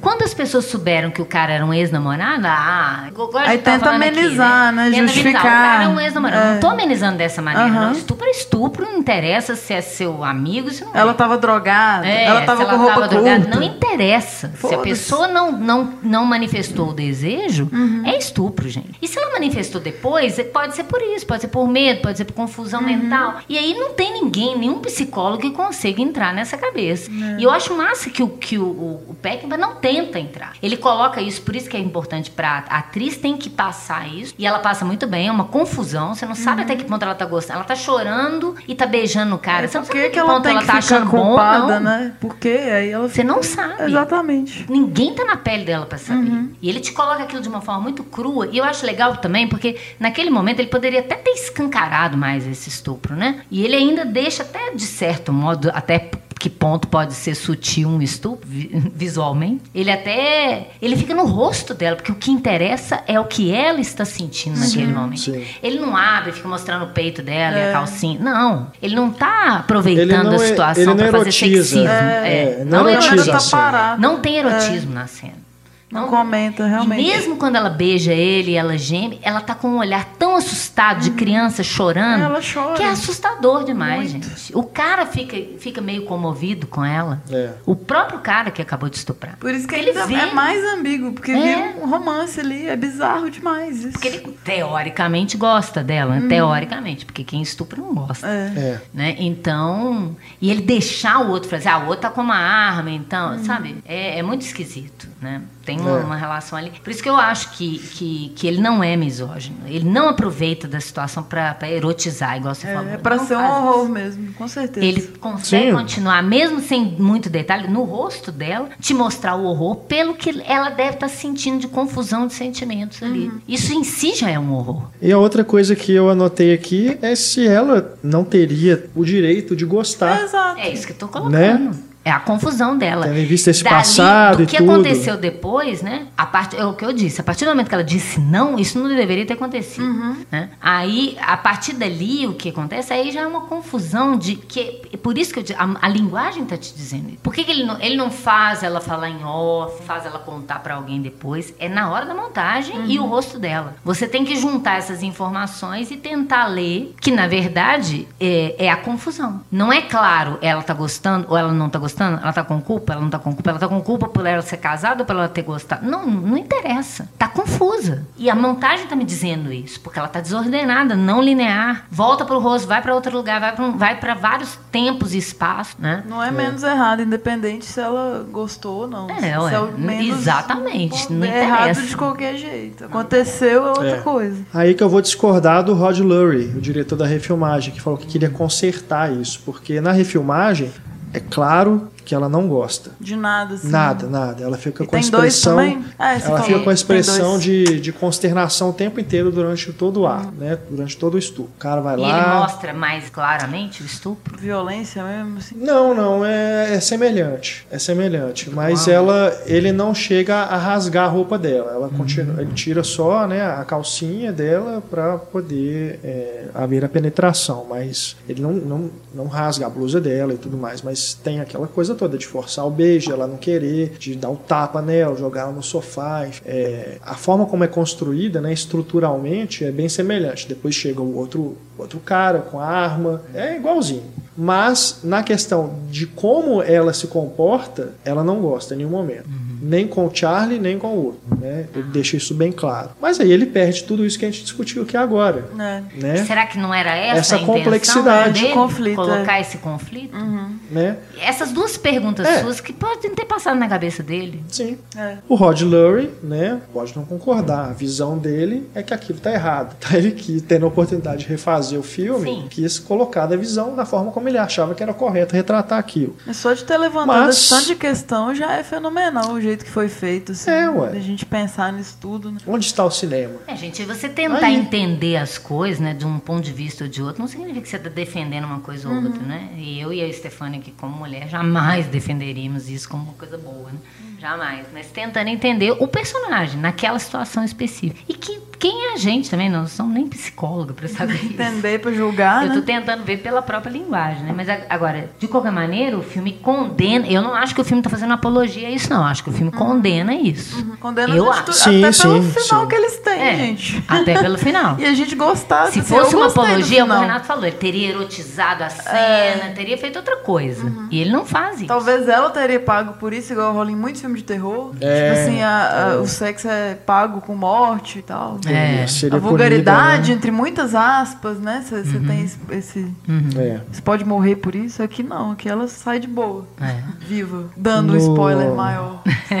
que venceu a lei já. Já- Nos extras do DVD, esse da Versátil, tem uma entrevista com a Susan George, já mais velha, não sei o ano que foi feita aquela entrevista, mas ela fala sobre essa cena e exatamente o que a gente discutiu aqui. Ela, ela Seguiu a orientação dele. ela seguiu a orientação, ela concordou e entendeu que aquela personagem tinha uma relação com aquele rapaz, uma relação passada, e ela estava confusa em relação ao relacionamento atual dela com o marido, e que ela enxergava, passou a enxergar no Charlie, naquele momento, através da dor, uma, uma espécie de proteção, né? Que se esvai em seguida. É. né? Não dura nada. É o que eu tô falando. Quando ela Exato. não relaxa, vem o outro. Aí ela fala: não, é tudo a mesma merda. Todo mundo é cachorro de, de palha aqui. Não tem jeito, né? É. Então, né, temos aí essa, esse depoimento da própria atriz, né? É, acho que só mesmo o Peckinpah dando É uma depoimento pena ele sobre não tá isso. aí pra ele poder falar Para ser uma coisa mais certeira, né? Mas acho que na versão dela já fica bem claro qual foi a intenção, né, daquilo ali. Uma refilmagem digna só só valeria a pena se fosse do ponto de vista de uma mulher. Não é? Também pensei isso. Quando eu terminei de ver a refilmagem, eu fiquei pensando, pô, ela, ela devia, ela devia ter matado os caras. Aí ia ser tipo tarantinesco, assim. A prova de E morte. ela que de sobrevivido. Só ela que tinha que ter sobrevivido. Não, ia ser bom, gostei. Matar inclusive o O marido. que, que o Tarantino faz na prova de morte, né? Ele faz um filme com cara de anos 70, que você tem esse sexismo que eu tô falando, que começa peito e bunda vender mais do que a proibição anterior. Então, o Tarantino, ele faz o filme... A primeira parte do filme foi, gente, filme sexista. Ele começa na bunda da menina, seguindo a bunda da menina. Depois, na outra, apertado pra fazer xixi. Aí vai pra frente da menina. E Tem aqueles os diálogos de que é menininha. fetiche é, dele, né? Aqueles diálogos de menininha esperando o homem, blá, blá, blá. Aí você fala, qual que é do Tarantino? Aí ele faz uma segunda parte É. de mulheres empoderadas que tem uma outra relação, né? É muito mais legal. Aí você sente uma catarse Mas mesmo. ainda na primeira eu gosto dele. assim. Sim, pra mas te dar o nervoso. Tem essa coisa é, sexista. mas não sei, elas são amigas, estão lá curtindo. Mas eu acho que ele sabe? tá lembrando desse cinema, porque o filme parece anos Aham. 70, Ele né? é muito É. dividido. É. E o, o filme que ele faz referência do carro lá é de 71 também, o mesmo ano desse filme. É muito sintomático esse, esse período. Mas eu acho que sem a segunda parte eu não ia gostar do filme do Ia Tarantino. ser meio não. complicado. Se eu não me engano, tem até uma cena excluída que ela faz uma dança, assim, sensual pro Ah, cara essa no dança bar. é, passou no- na mostra. Né? Muito bom. Não, mas tem. Tem Aquela na- dança na- da lap dance É, lá, ela faz. tem também, dança né? Massa Ah, dança. tá. Mas é, é muito, é o que eu tô falando. É, a, é como se fosse, ó, as meninas dos anos 60, 70, a cultura do estupro tava nesse nível. As próprias mulheres pensavam assim. Agora, anos 2000, gente, é outro tipo de mulher. A mulher que tem o fetiche no carro, o tesão no carro, literalmente, né? A- a- elas todas têm emprego, elas não estão preocupadas só com homem, que não sei o quê, né? Essas aí podem revidar aquele idiota daquele machista misógino lá. As outras não tinham como. Elas entraram no jogo dele né? Então, eu acho muito legal nesse, nesse é, voltar essa discussão a partir desse filme, sendo um filme antigo, mas a gente tentando ver isso também na época. Quando você coloca ele na época, ele parece mais interessante ainda. Uhum. Porque não, como eu disse, essa discussão não era nesse momento. Por isso que incomodou tanto, né? Uhum. O pessoal ficou... é. Mas eu entendo que as feministas tenham ficado preocupadas de parecer, por causa da cultura do estupro, que no fundo a mulher gosta, né? Que é, é aquilo do, do, idiota do Bolsonaro falar que, ah, eu não te estupro porque você não merece. Ué, peraí. Qual mulher que merece um estupro? Isso não existe, né? Uhum. Isso não existe. Não é porque é bonito, não é porque tava com o peito de fora. Ela tá andando pelado. No máximo, ela vai ser presa por entrada ao pudor. Uhum. Mas, é. mas ser violentada por causa disso, gente, você não vê isso, né? E é uma coisa tão maluca. Você não vê é, um homem sem camisa, as mulheres passando e relando é. no cara. Você não vê isso. É uma cultura. Ou outro cara que E outra coisa, de falar, ah, a pessoa tá sensual naquela roupa, então chama a atenção. É igual uma amiga minha fala, então as praias seriam os maiores lugares de ocorrência de estupro. É, praia de nudismo, acabou. E não é, então é uma questão cultural mesmo e que tem que ser modificada. Cultura dá para modificar, né? É importante, inclusive, que se, que se modifique. E eu acho massa que ele já tenha começado a tocar nesse assunto lá em... Ainda que de uma é. forma... Ainda que de uma forma como era possível, que talvez é. nem ele tivesse essa consciência. É, exato. A Ana foi até bondosa e chama o Bolsonaro de idiota. Né? Canalha fascista, né? Aquilo ali total, é indefensável. Dá, né? É indefensável. Bom, vamos seguir aqui com o restante do filme. É... Vamos caminhar para a chacina. É. Tem a cena, é, tem a cena da igreja, né, que eu mencionei, que eles vão lá naquele culto, né, uma, um encontro ali da, da comunidade, e aí tem essa montagem é, que representa esse estágio de angústia que ela está vivendo, aqueles barulhos incomodando, né, o Peck usando de novo essa questão do som, né, ampliando o, esses barulhos né, das crianças, As soprando crianças, aquela é, língua de sogra. Né, aquelas crianças. É, e ela tendo que estar no mesmo lugar que os uhum. agressores, né, tendo que encará-los ali, filmando daquela forma, com aqueles ângulos e tudo mais. Uhum. É, e aí a gente tem a questão do Niles, né, que é levado pela Janice é, para aquele tipo um celeiro, né, uma coisa assim, e ela tentando seduzi-lo. E, e ela acaba... tenta seduzir antes o o David, o David. né? Ela, ela, ela não consegue, ela vai atrás do é. débil mental. E aí ele acaba matando a Janice acidentalmente. Frankenstein, né? o monstro é. do Frankenstein. A força dele já estrangula ela, você nem vê. É o, o, o, cara do Ratos e Homens também, né? Ele me lembra esse tipo de personagem. É, ele... Sem querer, assim.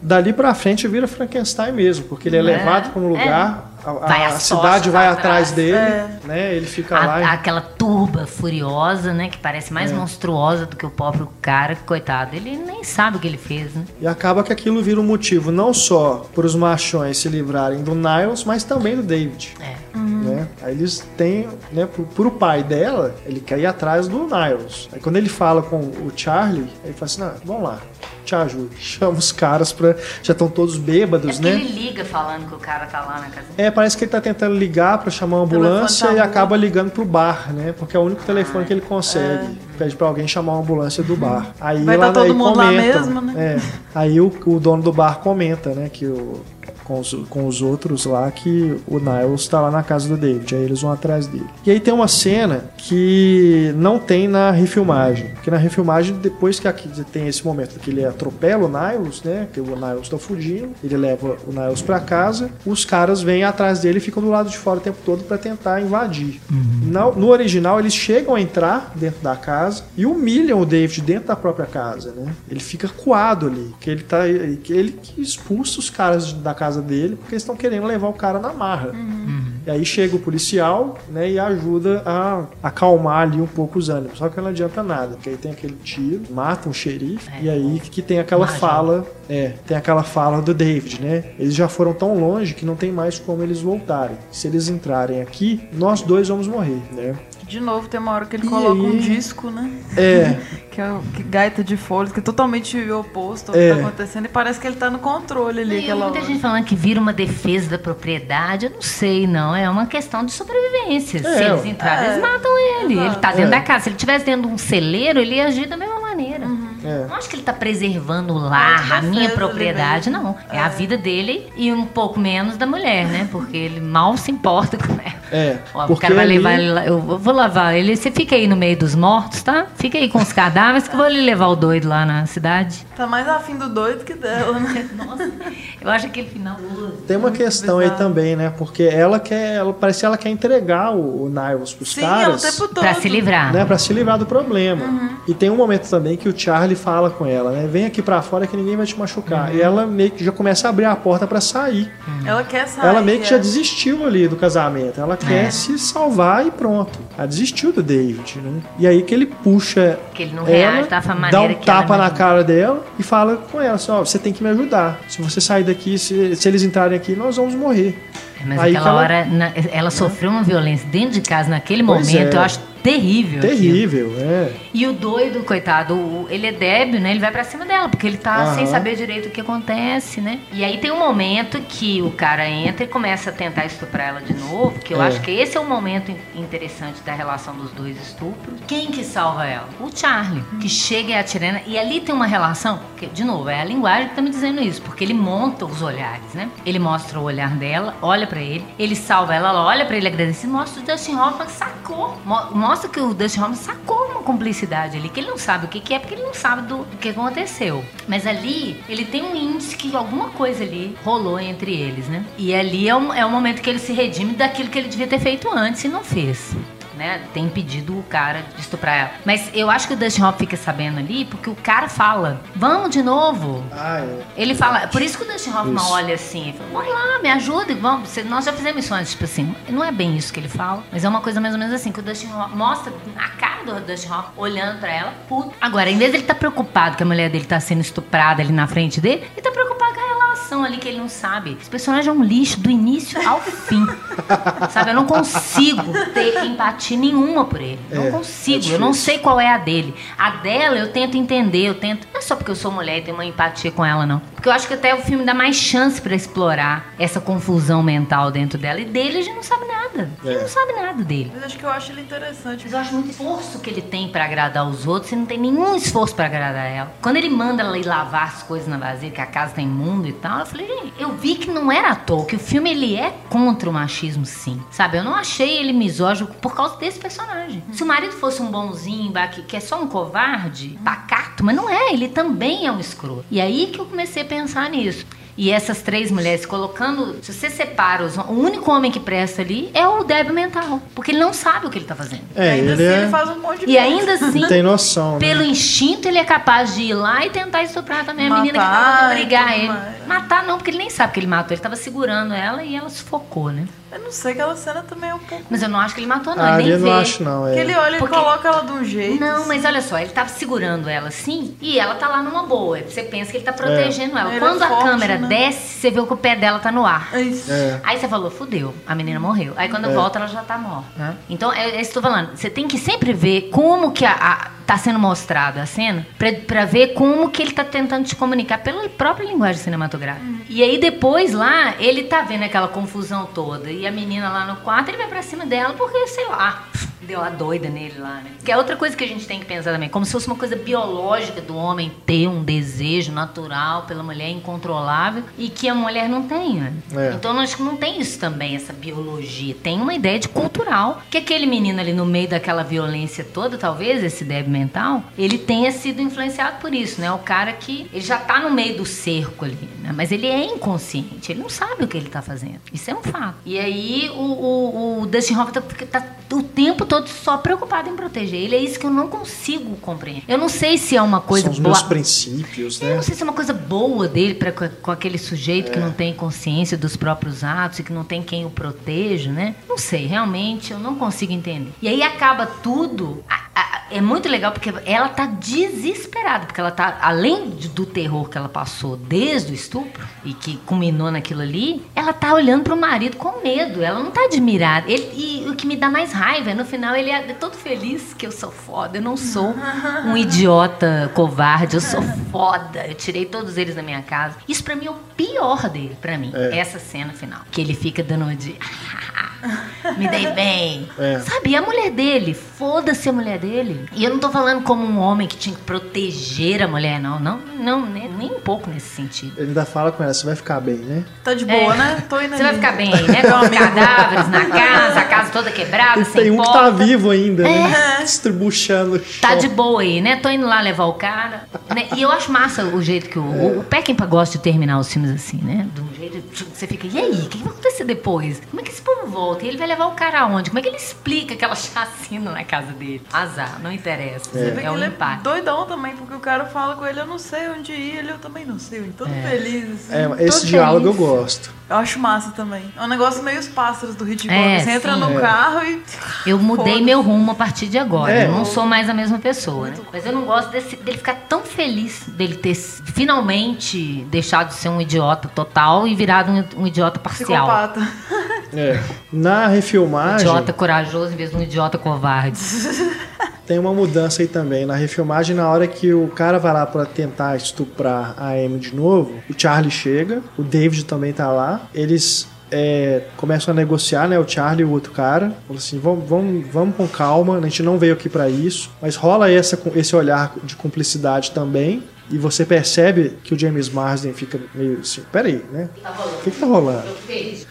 Aí, o que acontece? Eles, os dois colocam as armas no chão e nesse momento, na hora que um parte pra cima do outro pra eles brigarem mano a mano, a Amy pega a espingarda e atira no cara. Ela mata o cara. Tem um mata Não, nessa Charlie. confusão, não tem? Ela mata. Ah, é? Ele ainda manda ela atirar no cara que tá quase quebrando a. O negócio dele. Ela que salva ele. É, ele tá sendo É. quase quebrado as costelas dele É, lá. ele tá pisando nele. É assim. o, é o Charlie que tá batendo Se eu nele? não me engano, é o Charlie. É, ela acho que é o último que Ela resta. dá um tiro nele. É. Não, não, é um, é um outro cara. É outro? É um outro cara. Esqueci. Ah, é eu aquele louro. dele. É o que Acho parece que ele com nem o que tava lá em trabalha cima. É. pra ele, não. Ele tá por último esquecido. É. Assim, ah, tem mais um e tal. Não é isso que eu É, tem um momento ali que parei, eu, eu É- me é confundo isso. também, é. É isso que eu acho mais terrível. Atira, me salva, me salva, né? Como se fosse assim. E aí depois ele sai, você tá bem? Você acabou de matar um homem, tá beleza, né? Então tá, É. então tchau.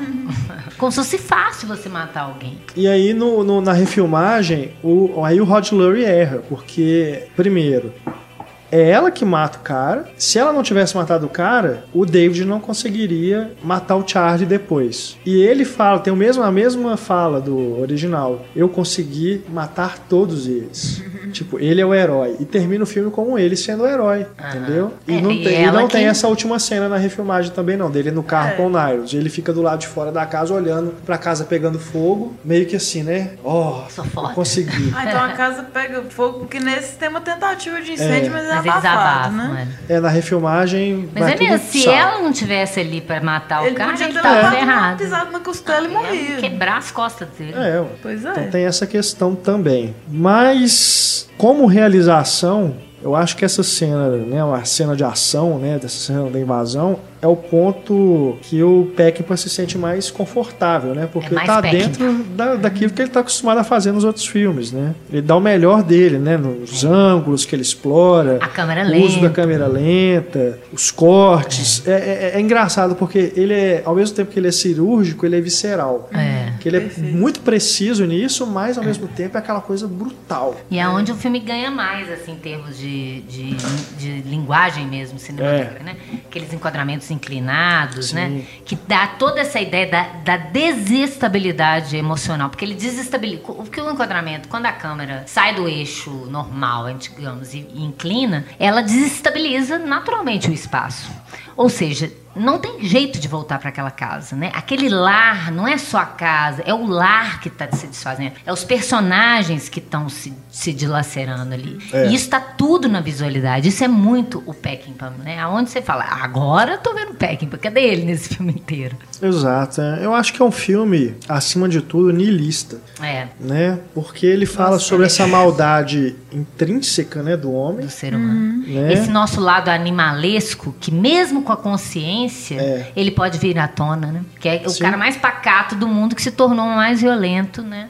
Isso, pra mim, fica. Isso é, isso é bem legal observar. Tanto no. Acho que no original ainda fica mais dúbio.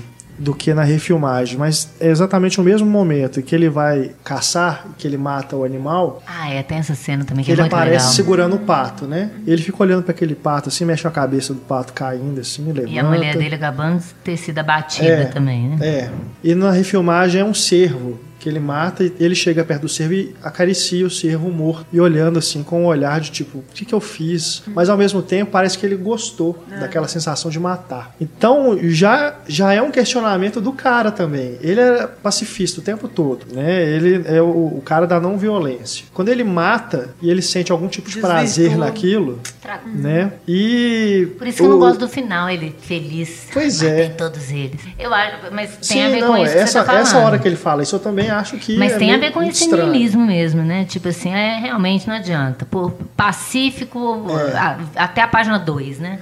Mas aí na cena do carro, quando ele fala aquilo, que nem eu sei também como voltar pra casa, aí eu, eu até interpreto o sorriso dele ali como um sorriso meio de tipo, é, Fudeu. fudeu, velho, e agora? Não sei mais quem que eu sou. Tudo aquilo que eu acreditava, né? Fui testado até o limite e eu ultrapassei esse limite. E o próprio Peckinpah fala nesses extras aqui do DVD que o David queria de alguma forma exercer essa violência interna dele, mesmo sem se dar conta disso. De alguma forma ele tá provocando os caras, sabe? Na forma como ele, que ele faz as abordagens. Demite eles. Na, né? é, na hora que ele manda os caras embora. De alguma forma ele tá provocando aquilo. Pra eles trabalharem. Isso é coisa do Peckinpah. né? Peckinpah é maluco com essas coisas. É. Né? É, essas questões de vida da violência. Por isso que eu, eu acho que é um diretor bem complicado e você tem que olhar com muito cuidado Cuidado. para o que ele está querendo dizer com os filmes dele, porque é, não é simplesmente esse, é, esse É. cara da, da estética da violência, de fazer É. as coisas é, com sangue e tudo, para poder chocar, não. Não ele, acho. Hum. ele tá querendo discutir a filosofia da violência, Exato. entendeu? Também acho.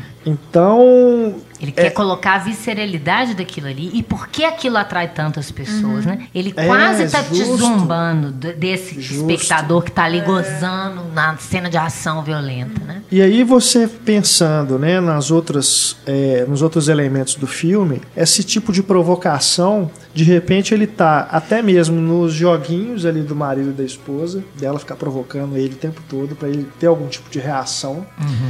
É, da Janice em relação ao Niles, dela ficar provocando também, e ele, como é, tem um problema mental, ele não demonstra nenhum tipo de reação, né? Ela vai pra cima dele, tipo, ela beija ele e tudo mais, e ele continua, né, daquele jeito. E na relação dela com os caras também. Não no sentido de provocar sexualmente, mas de provocar esse tipo de. Como eu disse naquele momento lá que ela tira a blusa e aparece na janela. De se impor, de mostrar pra eles, ah, aqui, eu também sou forte. Eu não sou simplesmente é, esse objeto pra vocês olharem. Não, eu faço o que eu quero. Mas também não deixa de ser um tipo de provo- provocação, né? Não provocação sexual, que ela tá se É, exibindo. também. Não, que ela pra um tenha idiota culpa, que, que, É, que quer sim. estuprar, não ele vai sempre achar que sim. Pode É. ser uma provocação, mas não justifica estupro. Não é, não, mas nessa cena específica eu não acho que de forma alguma seja sexual. Ela tá na casa dela. É, até pela expressão Não. facial dela. Aham. Ela não tá ali, tipo, fazendo uma pose assim. E é uma reação meio inconsciente, meio desesperada, porque o marido não, não É, tá nem aí pra É, tipo, ela. ela não né? tem que negar a sexualidade dela. Pronto. ela- primeiro, ela tira a blusa e joga em cima da cara do marido, que tá É. lá embaixo. Depois ela chega assim e olha pros caras com sério, assim, com os seios à mostra, né? Então, também é um momento, assim, de- dela se impor, né? Como mulher e como, como um ser humano. Não é simplesmente um objeto, é uma pessoa. Ela tem o direito de fazer o E que ela isso quer. lembra a ideia da Marcha das Vadias. É muito maluco. Eu fui na última marcha que teve agora em BH. Que você vê, tem muitas mulheres que saem com tipo de colão, só de calcinha, peito fora, pintado. Os caras olhando ao redor, eu fiquei vendo na marcha. É impressionante como os caras não entendem aquilo mesmo como uma, uma reconfiguração de, um- de um lugar. Tem uns caras nojentos que você vê que foram ali pra ver, pra poder ver isso. Sabe? Dá, dá muito nojo disso. É, é uma, é uma coisa muito difícil de mudar.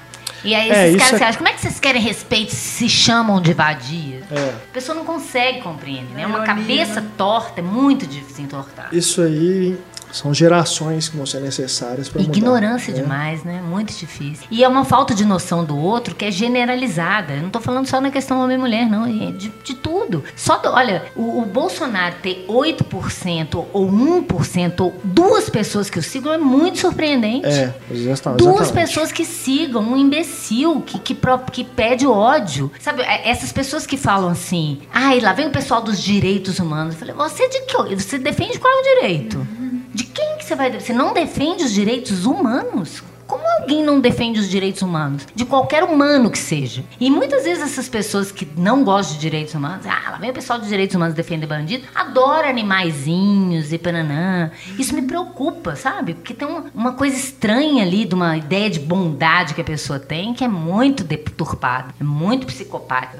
É. Se existe essa palavra. Psicopático é ótimo. É. Mas ali no filme você vê que os caras também ficam incomodados na hora que ela tira a blusa, né? Na frente Legal. deles. Eles, eles assustam. Eles ficam, É, não é um Como negócio assim? tipo, É, opa, é por que não? Faço o que eu quiser, caramba. O corpo é meu, eu faço o que eu quiser. Você que não tem direito de fazer nada com o meu corpo, mas É. eu tenho.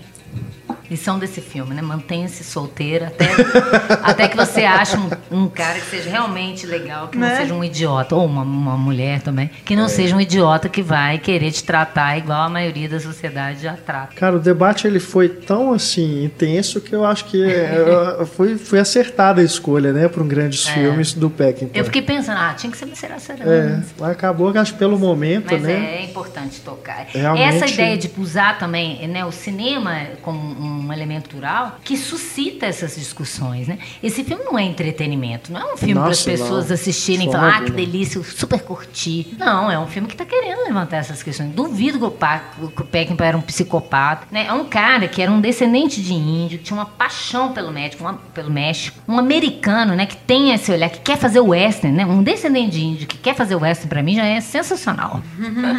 Querer colocar uma outra visão ali na coisa, né? Então, e, e é um cara que, que geralmente fazia filmes masculinos, extremamente masculinos, né? Não, se você analisar o, esse filme, ele tem, tem muitas cenas, apesar da gente ter discutido aqui, né, esse papel da mulher ali dentro, é, e de ser esse filme anti-machismo, tem coisas ali que ele discute sobre o que é ser homem. Uhum. Tem os códigos que implicam nisso. Nas cenas deles no- né? nos bares, na hora que ele vai no bar, né? É. Ah, na- principalmente nas cenas de confronto assim, do David com os outros, é, tem essas Você vê que questões. não tem mulher no bar. É, Ele nem chama não ela pra tem. entrar no bar. Tem né? uma hora que a garotinha entra, que acho que ela fala com Ah, o pai é. dela. Ela vai falar com o pai, tá é com verdade. irmão, assim, ela. E ele É questiona isso também, né? O, o que é ser homem. Uhum. Porque acaba que nenhum ele é. É. Todo mundo é animal, é isso que eu tô Né? dizendo. Nenhum deles é o homem Sem nesse sentido de ofender os ser. animais, Por mas no sentido da irracionalidade, né? É, Nesse sentido que a gente tem dessa frase, né? Seja homem, É. rapaz. o que, que né? é isso? Ela pede isso Homem do não marido. chora, Ela esse tipo de pede isso do marido. É. Você não é homem o bastante, você não se impõe, né? Você não se coloca. É terrível. Porque essa cultura machista, ela não tá só. Ela tá numa sociedade que foi construída machista. Aliás, toda a sociedade humana, em todas as épocas, ela é patriarcal, machista. É. A gente não conhece uma outra Sim. né, que eu acho que poderia ser uma solução, como diz a Márcia Tiburi. Quem sabe a gente experimentar uma outra cultura feminina pode dar muito do, do pensamento, né? Ela é Não é só uma questão de empoderamento feminino, da mulher ter lugar na sociedade. É uma questão de dar uma chance, pô. Porque esse pensamento machista não funcionou até hoje na sociedade. Quem sabe, modificando esse pensamento, modifica alguma coisa, né? Nas relações, na relação com o mundo, com a natureza, com os, entre as pessoas, né? A- Até hoje você tem isso, mulher que fala, ah, mas ela também vai em tal lugar, vai com essa roupa em tal lugar. E é sem querer. Eu acho que isso foi incutido tanto na na cultura, né? Que as próprias mulheres têm esse, esse, esse, essa cultura machista que ele coloca lá nela. Quando ela, cada vez que ela cobra dele, né? Ela quer um marido que a proteja, ela quer que ele age igual o homem. Ela também tá apoiando essa cultura machista, né? A própria Amy, né? Que é uma coisa que tem que ser revista. Quando teve agora, há pouco tempo, na Serra, do Rola Moça, né? Que é um lugar super ermo, ali perto, indo pra, pra Brumadinho. que teve um casal que foi namorar ali e tal, a menina foi estuprada. Aí o povo fala, ah, mas foi lá naquele lugar, tava querendo o quê? Não, ninguém tá indo em tal lugar pra ser, né, sacaneado. Ninguém. Gente, isso não devia existir. Você podia ir. O mundo deveria ser de uma forma que você pudesse andar tranquilamente em qualquer lugar. É o contrário. A gente Não tem é. medo de fazer certas coisas. Mas isso, as pessoas Pra- que ficam perguntando, ah, mas qual a roupa que ela estava usando? Ah, É, não sei não, o quê. Nada disso interessa. É isso que tem que ser modificado. Esse pensamento, né? Como se a pessoa pedisse, ninguém pede nada. Nada disso, né, gente? É uma cabeça doente que, que faz uma coisa dessa. Eu tava falando isso, é impressionante, a vida inteira, né? Quem é mulher sabe desse medo Oh, né? Você tá andando sozinha, até pensei outro dia fazer um curto sobre isso. Uma mulher andando sozinha na rua e ela ouvindo passos isso, atrás. Ela ouve passos atrás e aí ela fica em pânico, aí de repente ela vê que é outra mulher, aí as duas respiram aliviadas, Uhum. né? É uma coisa assim, você vê que a outra mulher, você fala, não, não vai me fazer mal, né? Exato. Pode até me roubar, mas me fazer mal dessa forma não vai me fazer, né? Porque qualquer homem pode ser um estuprador em potencial, dependendo das circunstâncias, né? Então a mulher Mas nunca isso, tá segura. isso é até em relação à minha percepção como homem também. Quando eu tô andando num lugar Uhum. vê ermo, é uma escuro, mulher? se eu vejo que é uma mulher, eu já vejo vejo uma figura se aproximando. Na hora que eu percebo que é uma mulher, eu já Você dou uma relaxa. tranquilizada. Até Mas de você não tá com medo de estupro, não. Você tá com medo de É. assalto. A gente Não, tá sim, sempre com sim. medo de estupro. Com certeza, isso aí eu não, não- nem Isso que questiono. é um Não, o homem também não pode Mas eu ser digo dessa, é desse perigo, É. desse perigo que o homem representa, né? E eu acho interessante, por exemplo, eu tava pensando, você não tem um filme que um homem é estuprado e ele gosta depois, né? Isso não, nunca Complicado. Se bem que tem um que chama Cada Um Dá o que Tem, que é uma porra chanchada brasileira. Que o Nuno Leal né? Maia tá com a Alcione Mazeu no carro, aí desce uns caras pra pegar eles, aí você pensa, não, ela vai ser estuprada. Aí manda ela embora e pega o Nuno Leal Maia. E aí corta e ele tá vestido de Ney Mato Grosso cantando Vira. Que é uma coisa meio ridícula, tipo assim, né? Como se o cara, ah, agora que ele foi devidamente, né? Agora ele sabe o que, que é o prazer. Confunde o gênero Que é um horror né, isso aí. Mas é, é interessante quando você vê, você desloca o sexo, né? Desloca o gênero e coloca nessa outra posição, como o homem fica incomodado com isso? Uhum. Quando ele se coloca nessa situação da mulher, né? Ele tem que se colocar nesse lugar pra ele entender o que que é. ué. Quando você fala disso numa cadeia, blá, blá, blá, né? vai pra uma cadeia, você vai estuprado, né? Ou aí o homem fica Acho com que é a medo. melhor forma de É. ilustrar É. é pensar no, no se colocar. A ideia de se colocar no lugar do. Eu acho no cinema, de uma forma geral, do cinema clássico, as pessoas falam. Ah, as pessoas têm mania. Quem gosta só do cinema mais de poesia, do cinema mais cabeça, que não gosta do cinema clássico, do cinema de entretenimento, que acha que isso é só pra iludir e fazer as pessoas não pensarem, eu não acho, não. Porque por causa daquilo que o próprio Aristóteles falava, que era o teatro grego clássico, né? Que você se colocar no lugar do outro enquanto você tá tendo aquela experiência catártica, isso é muito importante,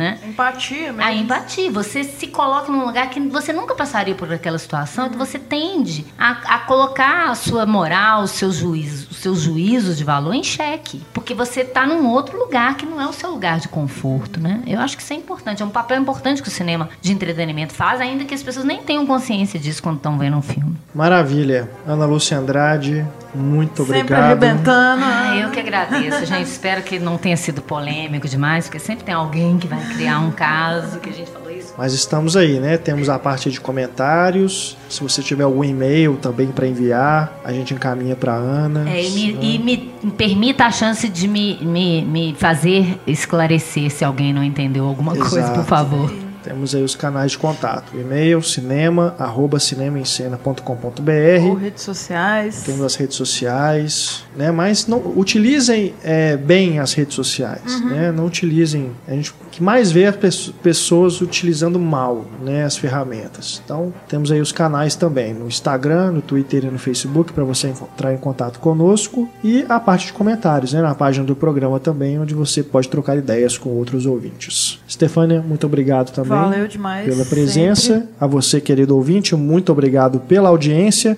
Nos encontramos no próximo podcast. Um grande abraço, até mais. Tchau.